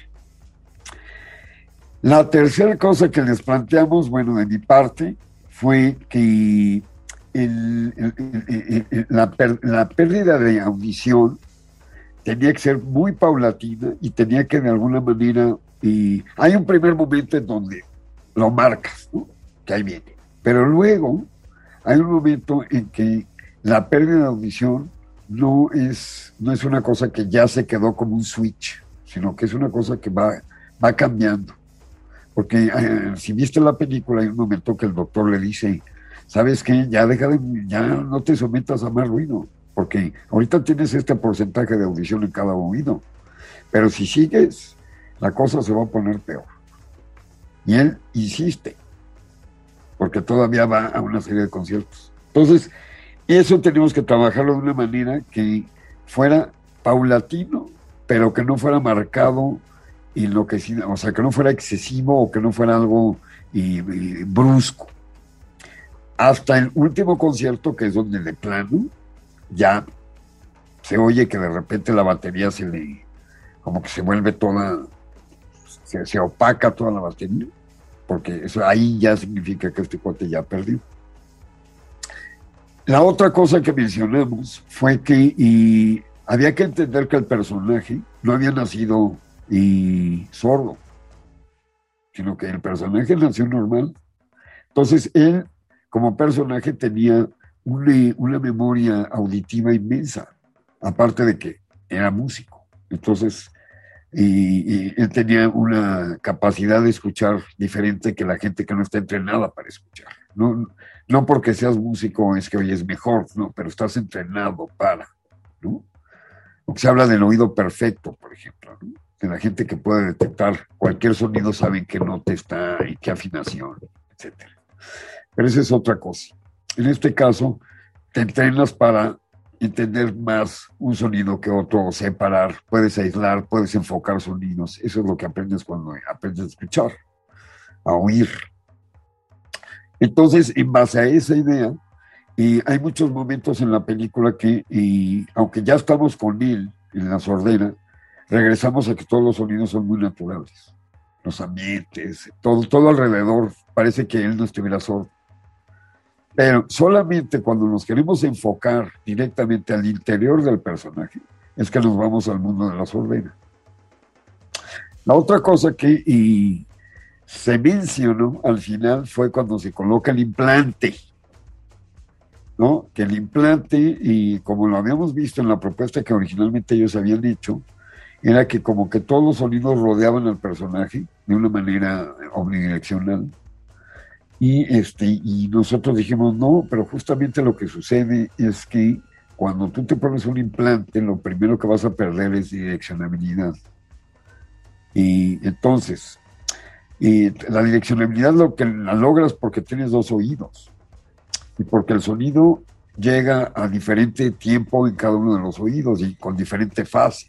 Entonces ahí viene todo el tema de la teoría de ondas y por qué era importante comprender eso. Entonces en ese momento ves, ah, pues claro, mira, pues, si el sonido viene de este lado, primero llega este oído, se te da la vuelta a la nariz, llega del otro lado, entonces llega más tarde, pero además ya llegó con fase diferente.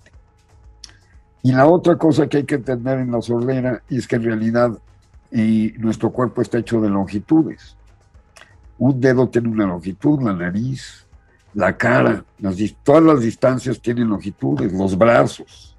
Entonces, en realidad somos cuerpos que resonamos, somos resonantes a todo.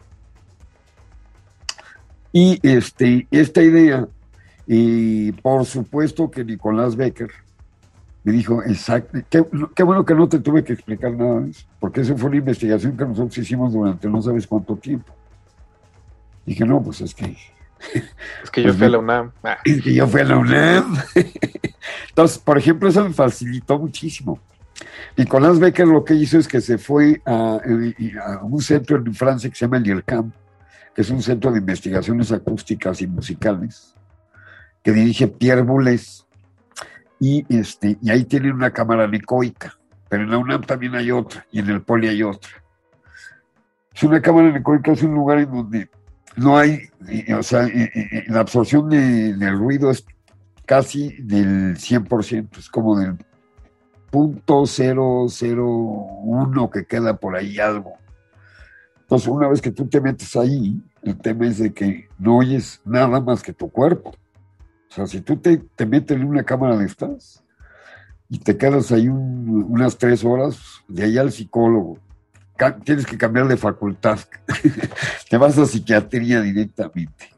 Este, y, pero lo que hizo Nicolás fue grabar al personaje, a Riz, al actor, le puso micrófonos de contacto y entonces empezó a grabar el, el paso de la sangre, eh, las articulaciones. Somos máquinas muy ruidosas. Lo que pasa es que el nivel de eh, sonido es, de microbeles cuando estamos al nivel corporal. Pero si logramos eliminar todo el ruido, somos unas máquinas ruidosísimas.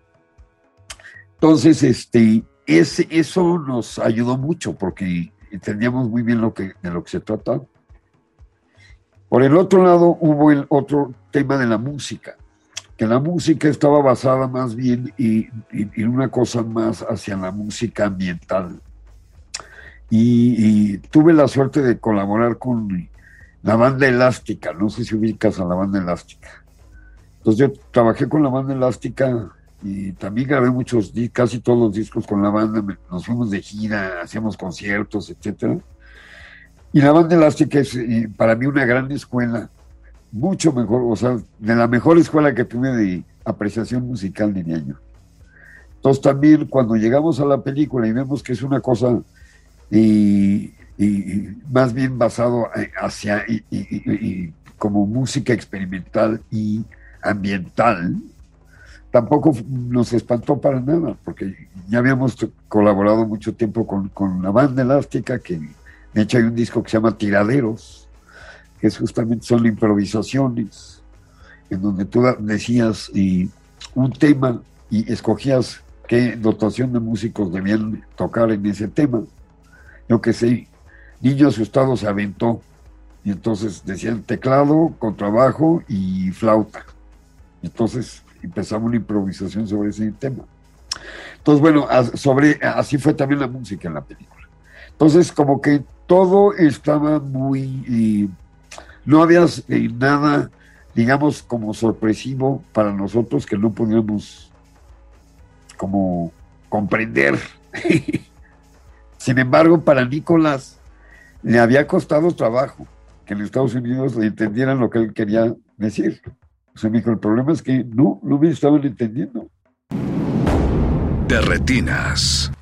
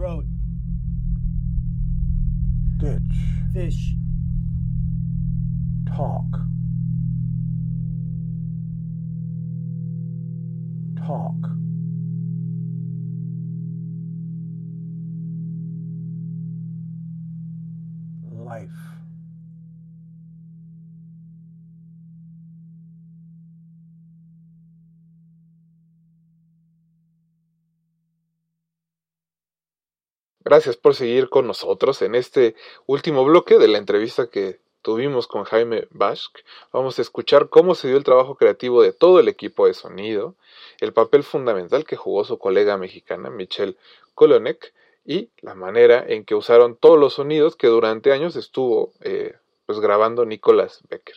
Nicolás está un poco loco, así que les cuento que grabó adentro de un cráneo, grabó en una cámara bastante especial donde no hay ningún otro sonido, entonces pudo microfonear a Riz Ahmed de manera que se escuche cómo pasa la sangre por sus arterias, cómo funciona en general su cuerpo y toda esa biblioteca de sonidos fueron las que usaron el equipo para hacer la mezcla y ganar un Oscar.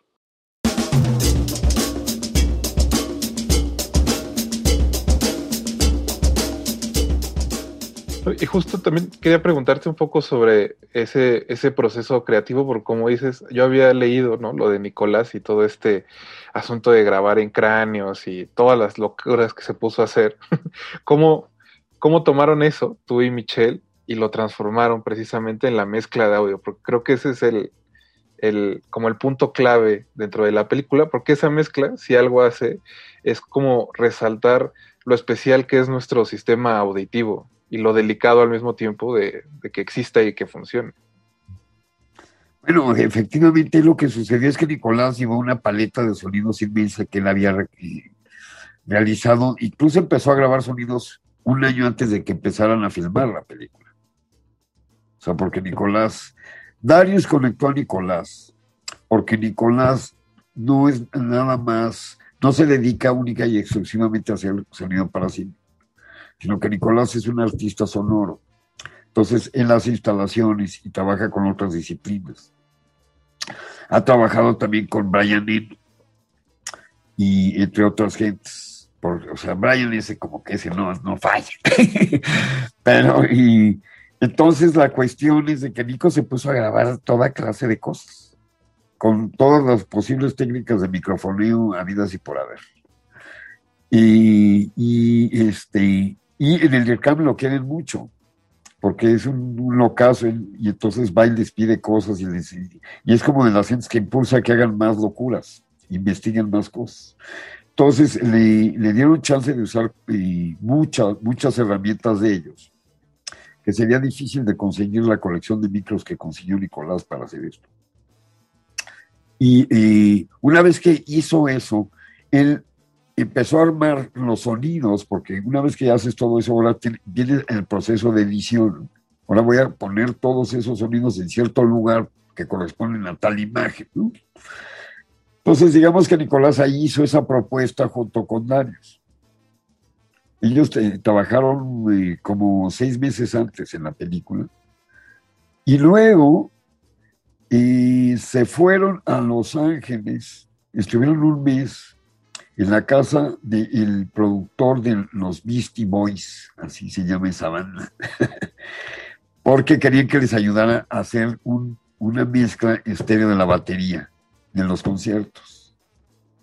Entonces, este, este cuate que es pues, especialista en, ese tipo de cosas, pues sí, les hizo ahí una cosa muy padre, que utilizamos también en la película pero al mismo tiempo teníamos todos los instrumentos separados, entonces era como la base de, este cuate, de los Beast Boys, y, más todo lo demás. Y, en el caso de los demás sonidos, estaba la maqueta hecha, y Carlos Cortés, Carlitos Cortés, es cuando recibe a Nicolás de Adarius en Esplendor en, en Tepoztlán, y y entonces esa maqueta que tenían hicieron esta premezcla para darse una idea de que tenían. ¿Sabes? Pero una vez que nosotros llegamos a la película y que les planteamos las cosas y, que gracias a- al haber estado en la Universidad Nacional Autónoma de México, este, platicamos relativamente poco. O sea, sí platicamos un- una tarde, y, pero, pero ya. O sea, Nicolás vio que lo que nos estaba diciendo lo entendimos a la primera. Y Dario se dio cuenta que nosotros estamos entendiendo a Nicolás y entonces relajó. Y entonces llegó un momento en que nos dijo, bueno, esto es lo que yo, esto es lo que yo creo que es la película, ustedes qué pueden hacer con esto. Y entonces Michelle y yo eh, lo que hicimos es precisamente, pues, y poner como claro como estas cuatro cosas que te dije. Y luego, y ya cada escena la tratamos como si fuera una especie como de pequeña eh, pieza, como si fueran estos tiraderos de la banda elástica. ¿Sí me explicó? Entonces, cada escena la trabajamos súper finamente, cada escena.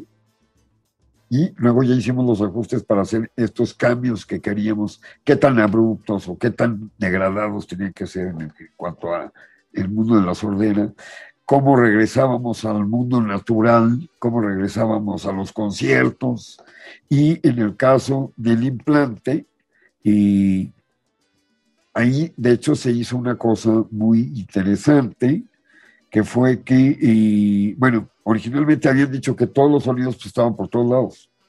Dijimos no, por el tema que ya les dije de la direccionabilidad me fui muy lejos. Pero bueno, el tema de la direccionabilidad es que, que con los implantes justamente lo que no tienes claro es el, el, la, la, direccionabilidad. Y no es una cosa omnidireccional, sino más bien es como, son como destellos de que no sabes de dónde, estás desorientado horriblemente. Además de que si también te das cuenta, el personaje estuvo sin oír meses. O sea, primero fue a dar a la casa de estos señores que lo ayudaron los sordomudos, aprendió el lenguaje sordomudo y luego finalmente se pone el implante. Y, todavía, antes de que realmente le conecten el implante, todavía se tiene que aguantar un tiempo sin oír nada. O bueno, este mundo subacuático en el que él vive, de resonancias corporales. Entonces, a la hora que se conectan, lo que hicimos es que todos los sonidos que él oía estaban sobre su cabeza, en un 5-1 que giraba. La cabeza movía para allá, todo lo iba siguiendo como junto con él. Un 5-1 izquierdo, centro derecho, sobre izquierdo, sobre derecho, pero hay un, un plugin en el que tú puedes cerrar el 5-1 y hacerlo un mini 5-1 así chiquito, ¿no? que lo pones a flotar en el cuarto. Y luego agarramos todos los sonidos naturales de las personas que estaban al lado de él. Por ejemplo, la doctora se oía bien. Entonces, todos los sonidos naturales de la doctora estaban en otro panel 5.1 más grande. Y luego esos dos panels entran a un tercer panel que empieza a volverse caótico. En un rollo random, este. Y entonces eso y eso y, eso lo diseñó sobre todo lo diseñó Michelle. Porque empezamos con la primera idea del 5-1 sobre su cabeza. No va a haber pues, el otro 5-1 más este 5-1.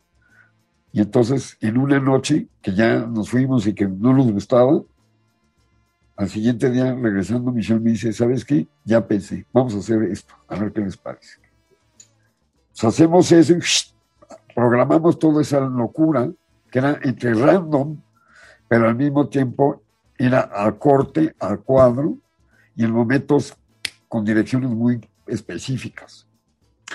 Y entonces a la hora que lo ven y Darius, eso, pues, no, que no mames, esto está increíble, muchachos. está, perdón por la, las palabras, no vas a editar, ¿verdad? y eso le encantó. No, no, no, olvídate. Eso fue así, eh, muy bonito. Entonces, este, pues eso fue lo que más o menos la manera en como participamos. Jaime, también antes de que se, ahora sí que se nos acabe el tiempo de la sesión, me daba un poco de curiosidad en, en un proyecto lleno de melómanos, ¿no? De gente metida bastante en el mundo de la música. Si hubo alguna referencia más eh, en la creación de este dúo en el que participa Riz Ahmed, ¿no? Él, él también es músico. Eh, Tú ya referiste a la banda elástica, pero me da curiosidad si hubo eso, alguna otra referencia ahí para crear el sonido en específico de ellos. Y yo creo que Stockhausen podría ser. Y Terry Riley, sí, también podría ser. Este, de mi lado, de, de su lado, no sé, no sé, seguramente muchos más. Perfecto. Eh, pues Jaime, muchas gracias por, por la entrevista. Ahora sí que muchas felicidades. Imagino que te lo han dicho mucho estos días, pero muchas, muchas felicidades y eso. Muchas gracias por haberte conectado. No, pues un honor, un gusto. De retinas.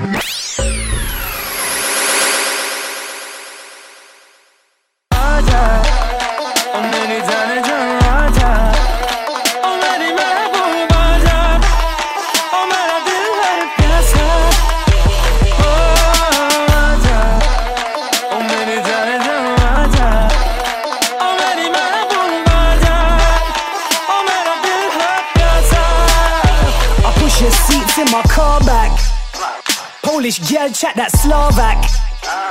You sweet like baklava. You know I'm hot as Benny Lava. And if your man them intervene, then I'll go get the balaclava. You man them can't see me. Sideman, man, I'm Mario Luigi. That's you on your fucking green dungarees. I suit you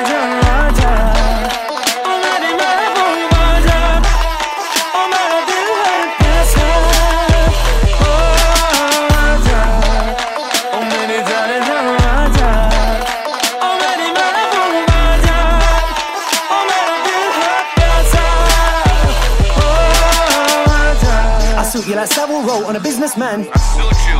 Only girl I know that don't have Instagram. Cause you get so shy in them photos, but you're so fine. Walking around in real life, it's actually like you're Photoshop. Don't be Photoshop. When the popo stop me, you're like, yo, yo, what? Yo, yo, yo, what? You're so solid like garage when Ono dropped. Oh, Yo, you brought me back like Robocop. no. 80s, baby. Cause of the girls, but you turn the FOMO off. Man,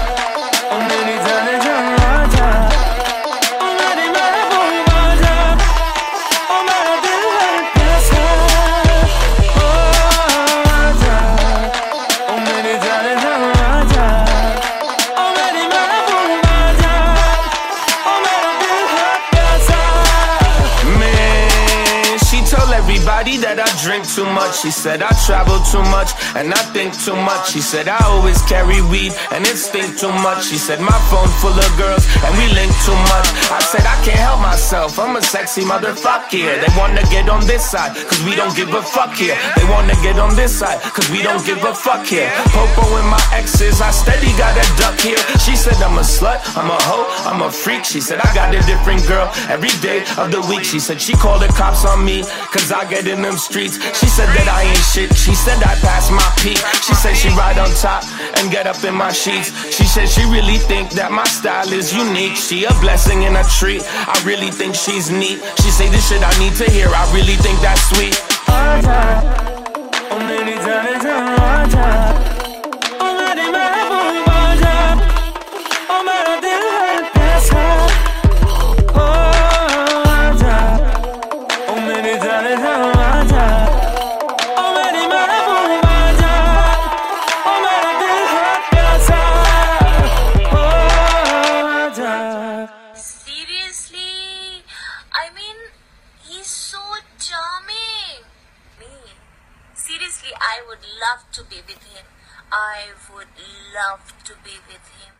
Con esas notas vamos a cerrar el de retinas de esta semana. Muchas gracias a todos los que nos estuvieron escuchando. El playlist de hoy, como les comenté al inicio, es una mezcla de las canciones que aparecen en el sonido del metal y el grupo de hip hop que comanda el actor Riz Ahmed, que es protagonista de la película. Escuchamos Grip de Abraham Marder, eh, T5 de los Sweat Shop Boys, Audiology de Abraham Marder, Nicholas Becker y Evelyn Glennie, Haya de los Sweat Boys, eh, Regocíjate Belzebut de Ilan Sirov, Tiger Hologram de los Sweat Shop Boys y cerramos con Communion, Communion de Abraham Mather y Nicolás Becker. Muchas gracias a Mauricio Orduña, que se encargó de producir este espacio y a todo el equipo que hizo posible su transmisión. Mi nombre es Rafael Paz y tenemos una cita la próxima semana para hablar de cine aquí en De Retinas. Hasta luego.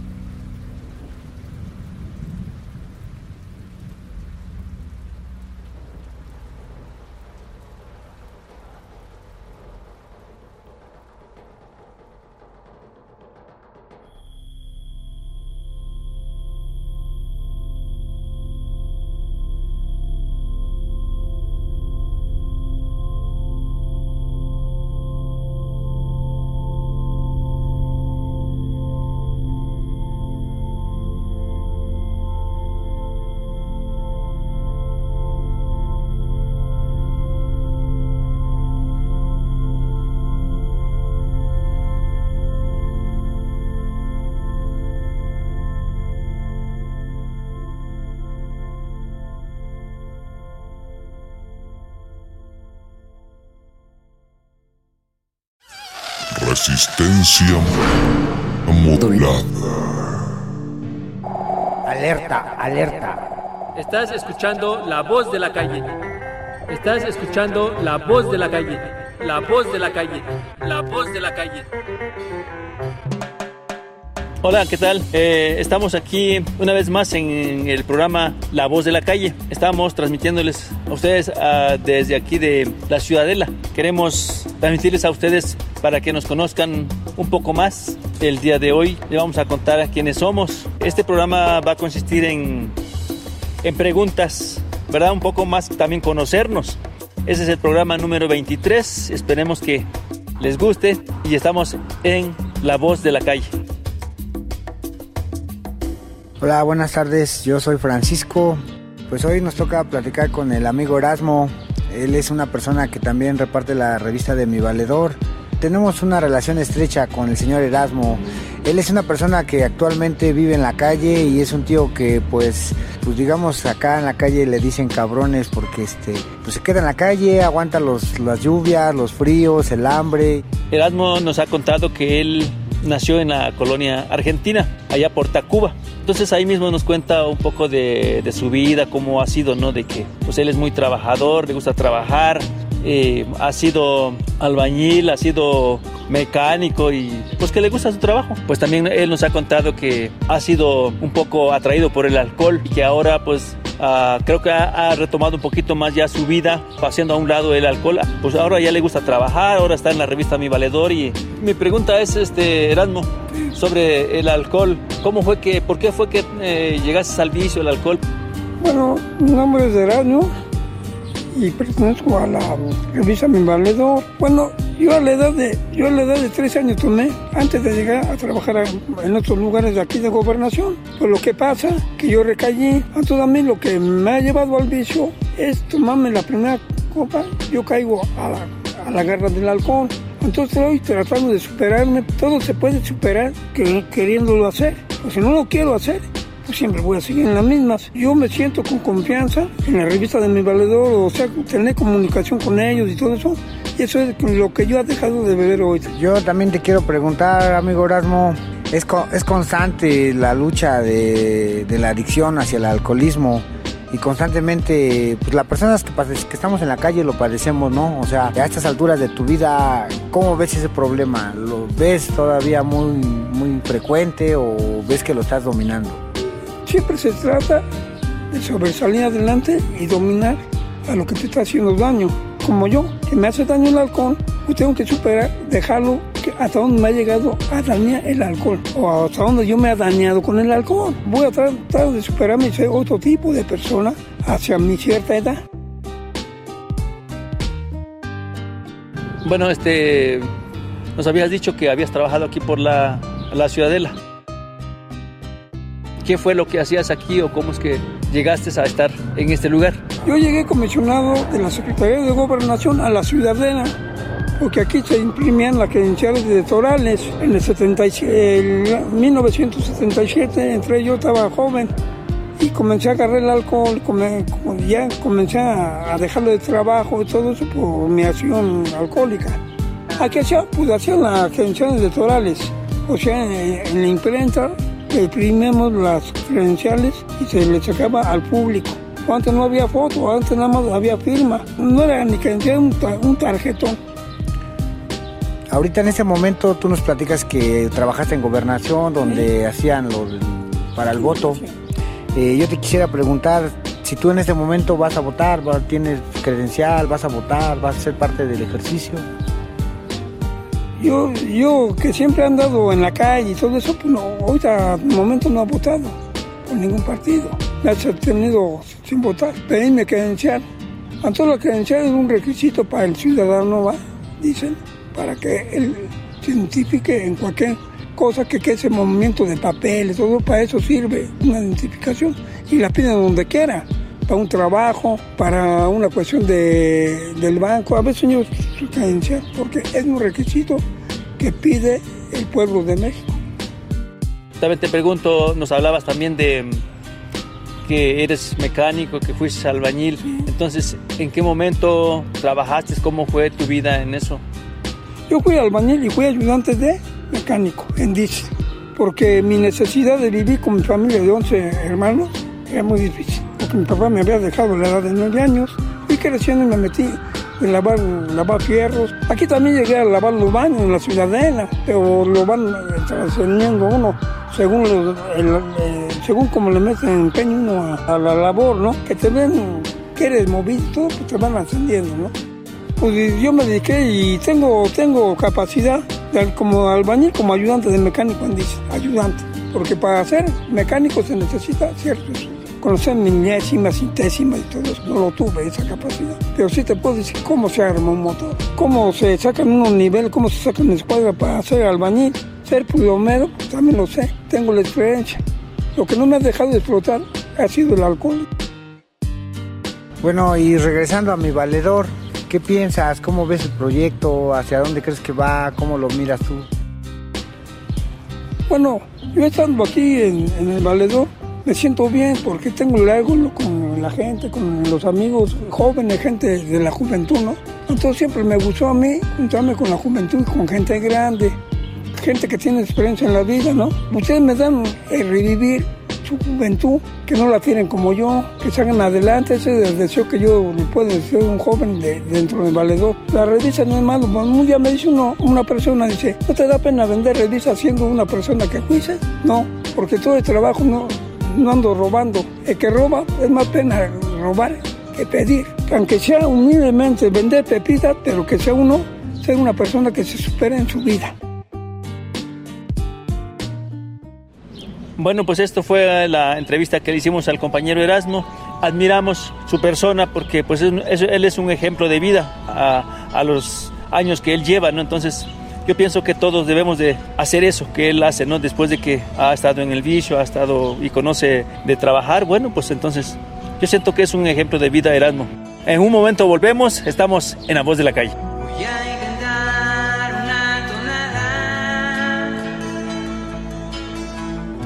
Que se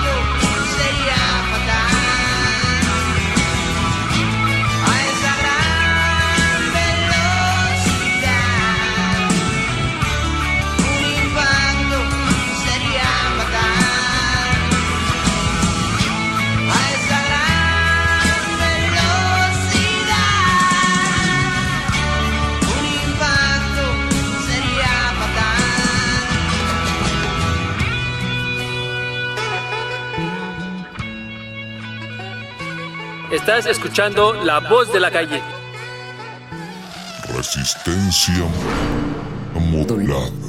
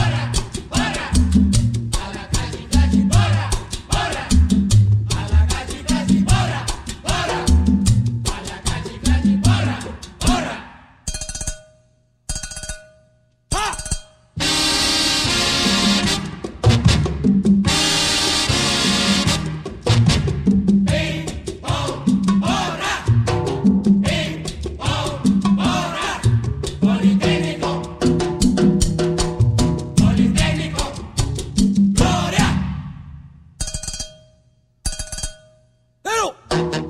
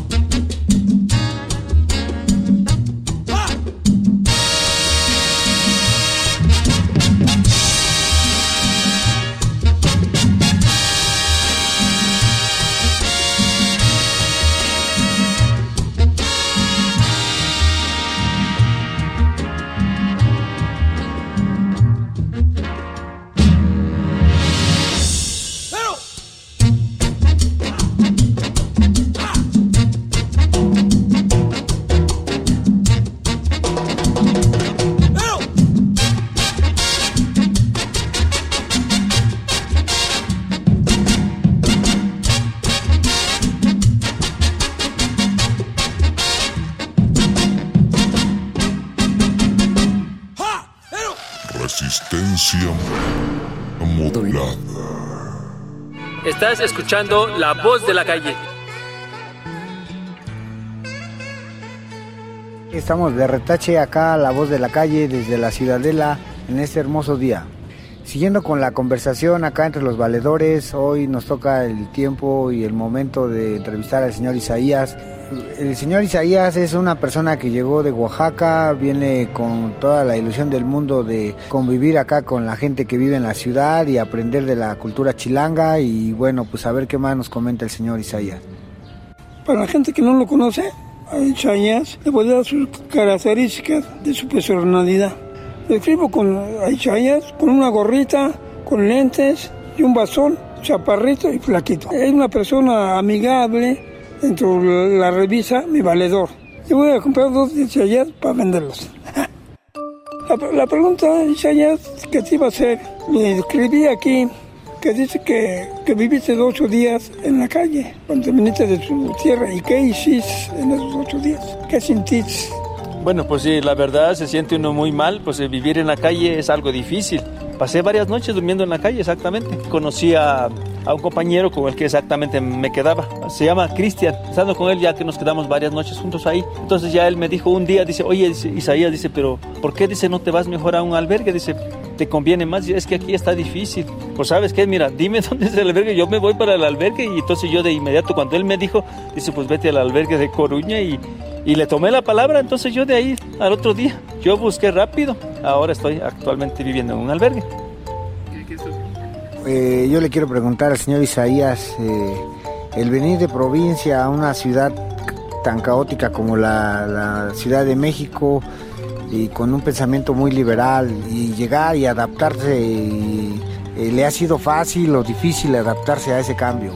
Bueno, para mí no ha sido difícil porque más antes yo ya conocía la Ciudad de México. Yo cuando era niño, mi hijo, digo mi papá, me trajo precisamente en varias ocasiones. Entonces ya conocía la ciudad y ahora solamente es ya adaptarme ya a lo que es la vida de la ciudad y la verdad me, me gusta. Un cambio de vivir en provincia a una ciudad, pues ya llevo ya este, tres años ya. Para mí nada es extraño. Es cuestión de acoplarse a esta vida, nueva vida. Sí, de, de la ciudad de Oaxaca a México, ¿cuál es la comida que a ti te agrade más? Bueno, para mí, pues, eh, pues no existe mucha diferencia. Sencillamente es, como se dice vulgarmente, agarrar la onda, ¿no? Y no sé, yo me adapto fácilmente a cualquier medio. Aquí para mí no hay nada diferente. Allá, por ejemplo, en el pueblo donde yo vivía, Paso del Águila, se llama el, lugar donde yo, yo vivo. Ahí, frijolitos con arroz, quelites allá, se come, ¿no? Pollo de rancho, sobre todo que se, se habla mucho, ¿no? Eso de comida de, de rancho, ¿no? Pues pollo de, pollo de rancho. Aquí, pues es el de granja. Y las otras comidas completamente diferentes, ¿no? Yo aquí lo que como, pues no es mi comida preferida, pero lo que como más aquí constante es el- los tamales oaxaqueños que se llaman, ¿no? Y el atole, y pues es barato, sobre todo.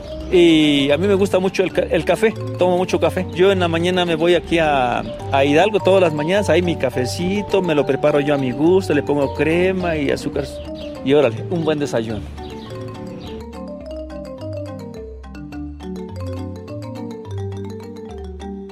Yo quiero abordar otro tema acerca de, de los beneficios que tiene la gente de la tercera edad aquí en la Ciudad de México. Se les otorgan apoyos a las personas, de, a los adultos mayores y también a las personas con discapacidad. Yo quisiera saber si usted tiene acceso a ese tipo de apoyos por parte del gobierno. Todavía no tengo apoyos, sino que apenas yo metí mis papeles, ajá, metí mis papeles ya para lo de el programa de 65 y más, ¿no? Que es una cosa, una cuestión económica, ¿no? Que nos dan ahí. Apenas voy a ver el resultado, no, ahorita no tengo todavía apoyos. Yo le iba a hacer una pregunta a él. ¿Qué es lo que le gusta más de la revista de, de sobre Vendela? ¿Cómo lo trata el- el- la gente cuando él presenta su, su revista? Pues yo soy así, yo llego, abordo a la gente, les ofrezco la revista, pero sobre todo el proyecto de qué trata, de qué habla. Y sobre todo, pues con una sonrisa. A muchas personas les digo, oye, gracias por la sonrisa. Y de ahí le entro, ¿no? Entonces, a ofrecer, miren, la revista trata de esto, la revista nos ha dado trabajo a nosotras, personas de tercera edad, situación de calle. Yo convivo mucho con la gente. Cuando ellos ya me dan entrada para platicar, para ofrecer la revista, luego digo, ¿me puedo sentar? Dice, siéntese. Y ahí me paso el tiempo ya con ellos, platicando y ya digo, ¿sabes qué? Mira, de la revista yo te lo voy a platicar. Pero no te compromete a nada, es mi palabra, no te compromete a nada. Si te convence, me la compras. Y si no, no hay ningún problema, pero yo te agradezco tu momento.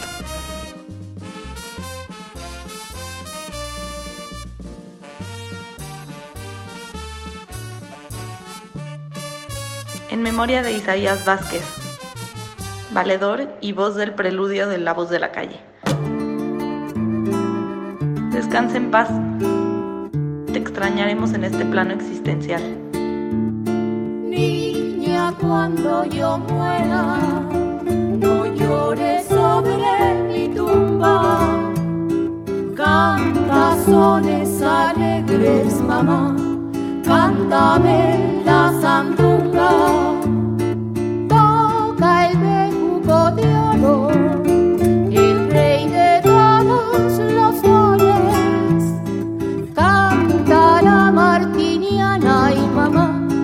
Alegra los corazones. No me llores, no, no me llores, no.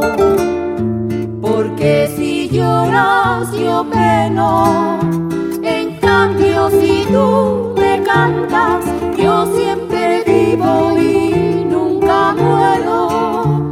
En cambio si tú me cantas, yo siempre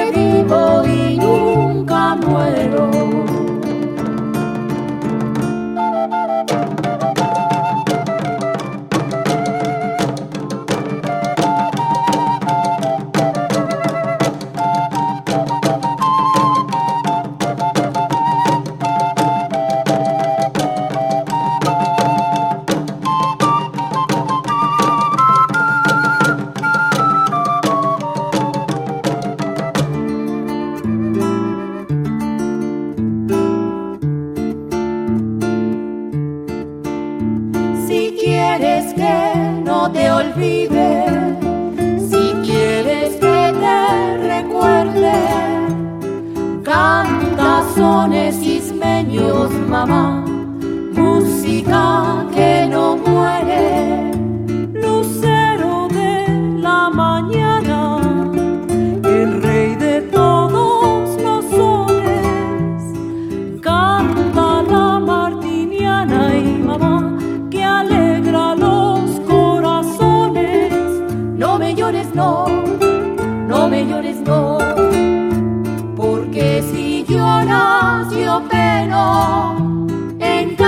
Si tú me cantas, yo siempre vivo y nunca muero. En cambio, si tú me cantas, yo siempre vivo y nunca muero.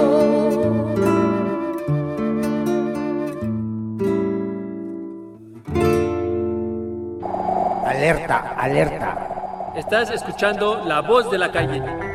Estás escuchando la voz de la calle. La voz de la calle. La voz de la calle. Resistencia modulada.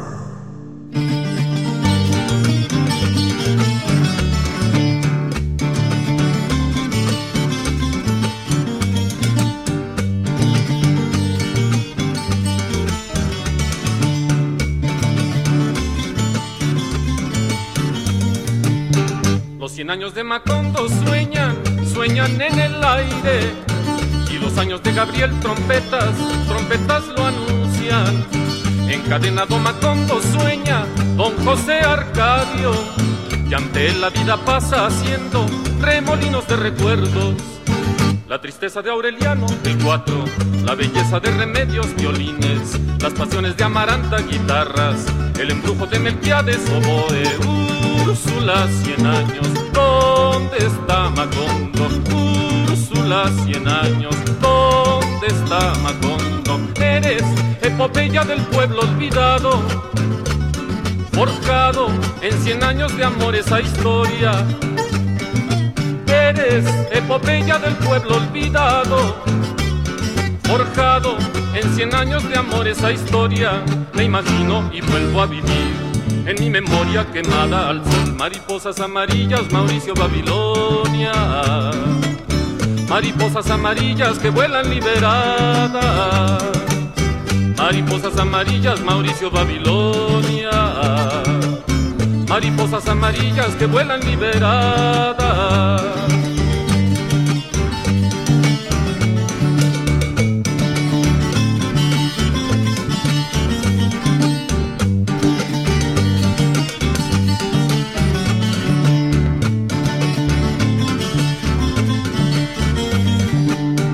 Los cien años de Macondo sueñan, sueñan en el aire. Y los años de Gabriel trompetas, trompetas lo anuncian. Encadenado Macondo sueña don José Arcadio. Y ante él la vida pasa haciendo remolinos de recuerdos. La tristeza de Aureliano, el 4, la belleza de Remedios, violines, las pasiones de Amaranta, guitarras, el embrujo de Melquiades, oboe, Úrsula, cien años, ¿dónde está Macondo? Úrsula, cien años, ¿dónde está Macondo? Eres epopeya del pueblo olvidado, forjado en cien años de amor esa historia eres epopeya del pueblo olvidado. En cien años de amor esa historia, me imagino y vuelvo a vivir. En mi memoria quemada al sol, mariposas amarillas, Mauricio Babilonia. Mariposas amarillas que vuelan liberadas. Mariposas amarillas, Mauricio Babilonia. Mariposas amarillas que vuelan liberadas. Mariposas amarillas, Mauricio Babilonia. Mariposas amarillas que vuelan liberadas. Mariposas amarillas, Mauricio Como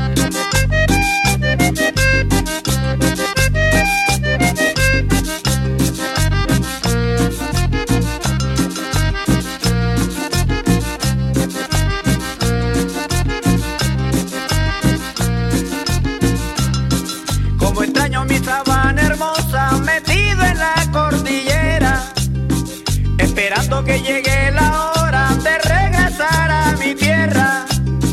En el valle de Cubeta me he metido, lejanía que me tiene entristecido. En mi pecho florece una cumbia de la nostalgia como una lágrima que se escapa. Cumbia del alma, cumbia que madruga sobre Cubenza con insistencia buscando a Huaca y me da Qué tristeza que me da, me da, me da la lejanía y me da, qué tristeza que me da, que estás tan lejos de la tierra mía y me da, qué tristeza que me da, me da, me da la lejanía y me da, qué tristeza que me da, que estás tan lejos de la tierra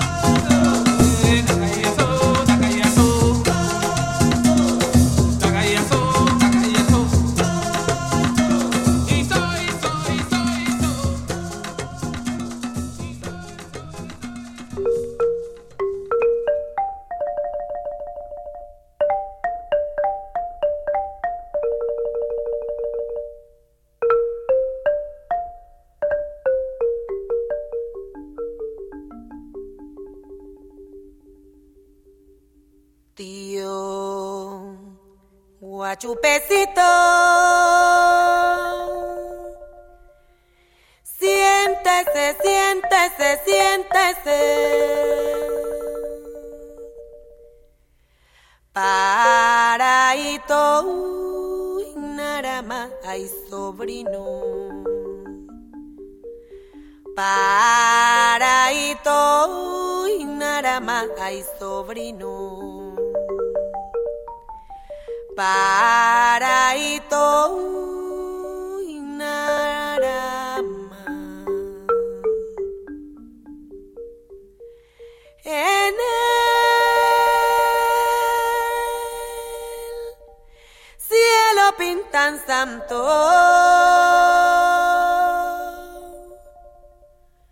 Yo también quiero pintar. Pintaré un santo negro Y hoy lo vamos a celebrar. Celebrar.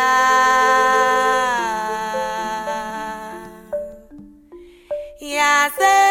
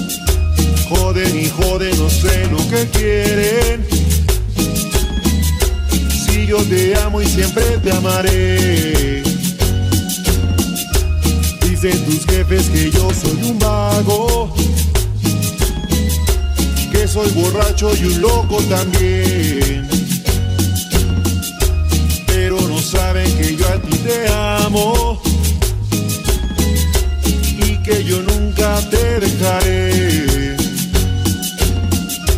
Porque eres tú, mi amor, nada ni nadie nos va a separar. Porque eres tú, mi amor, nada ni nadie nos va a separar.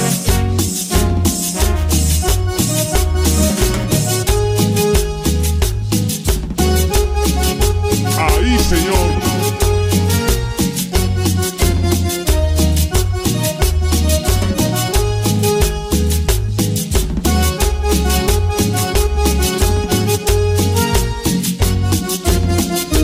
Dicen tus jefes que a mí no me quieren. Y yo me agüito y me salgo a beber. Dicen que yo soy un gran mujeriego. Que te busco solo pa' joder. Joden y joden, no sé lo que quieren. Si yo te amo y siempre te amaré. Dicen tus jefes que yo soy un vago, que soy borracho y un loco también. Pero no saben que yo a ti te amo yo nunca te dejaré. Porque eres tú, mi amor, nada ni nadie nos va a separar. Porque eres tú, mi amor, nada ni nadie nos va a separar.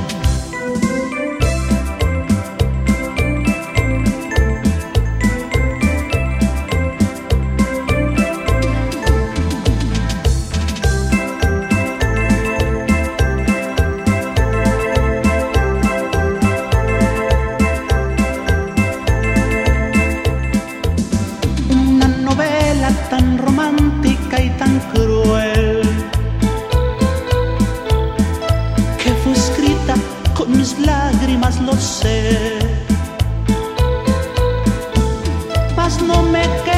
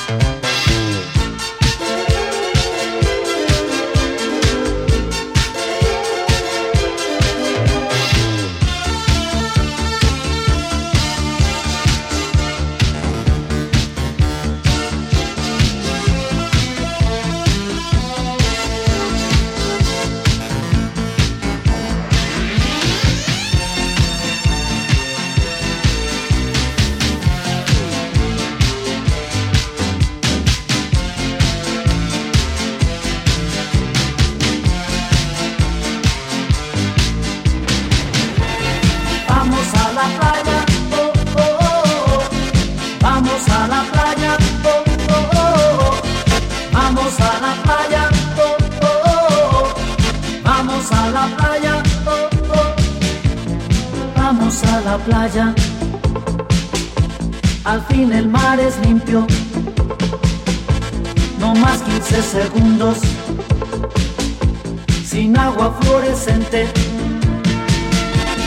Vamos a la playa. Oh, oh, oh, oh. Vamos a la playa. Resistencia modulada. Caralho, essa foda, hein?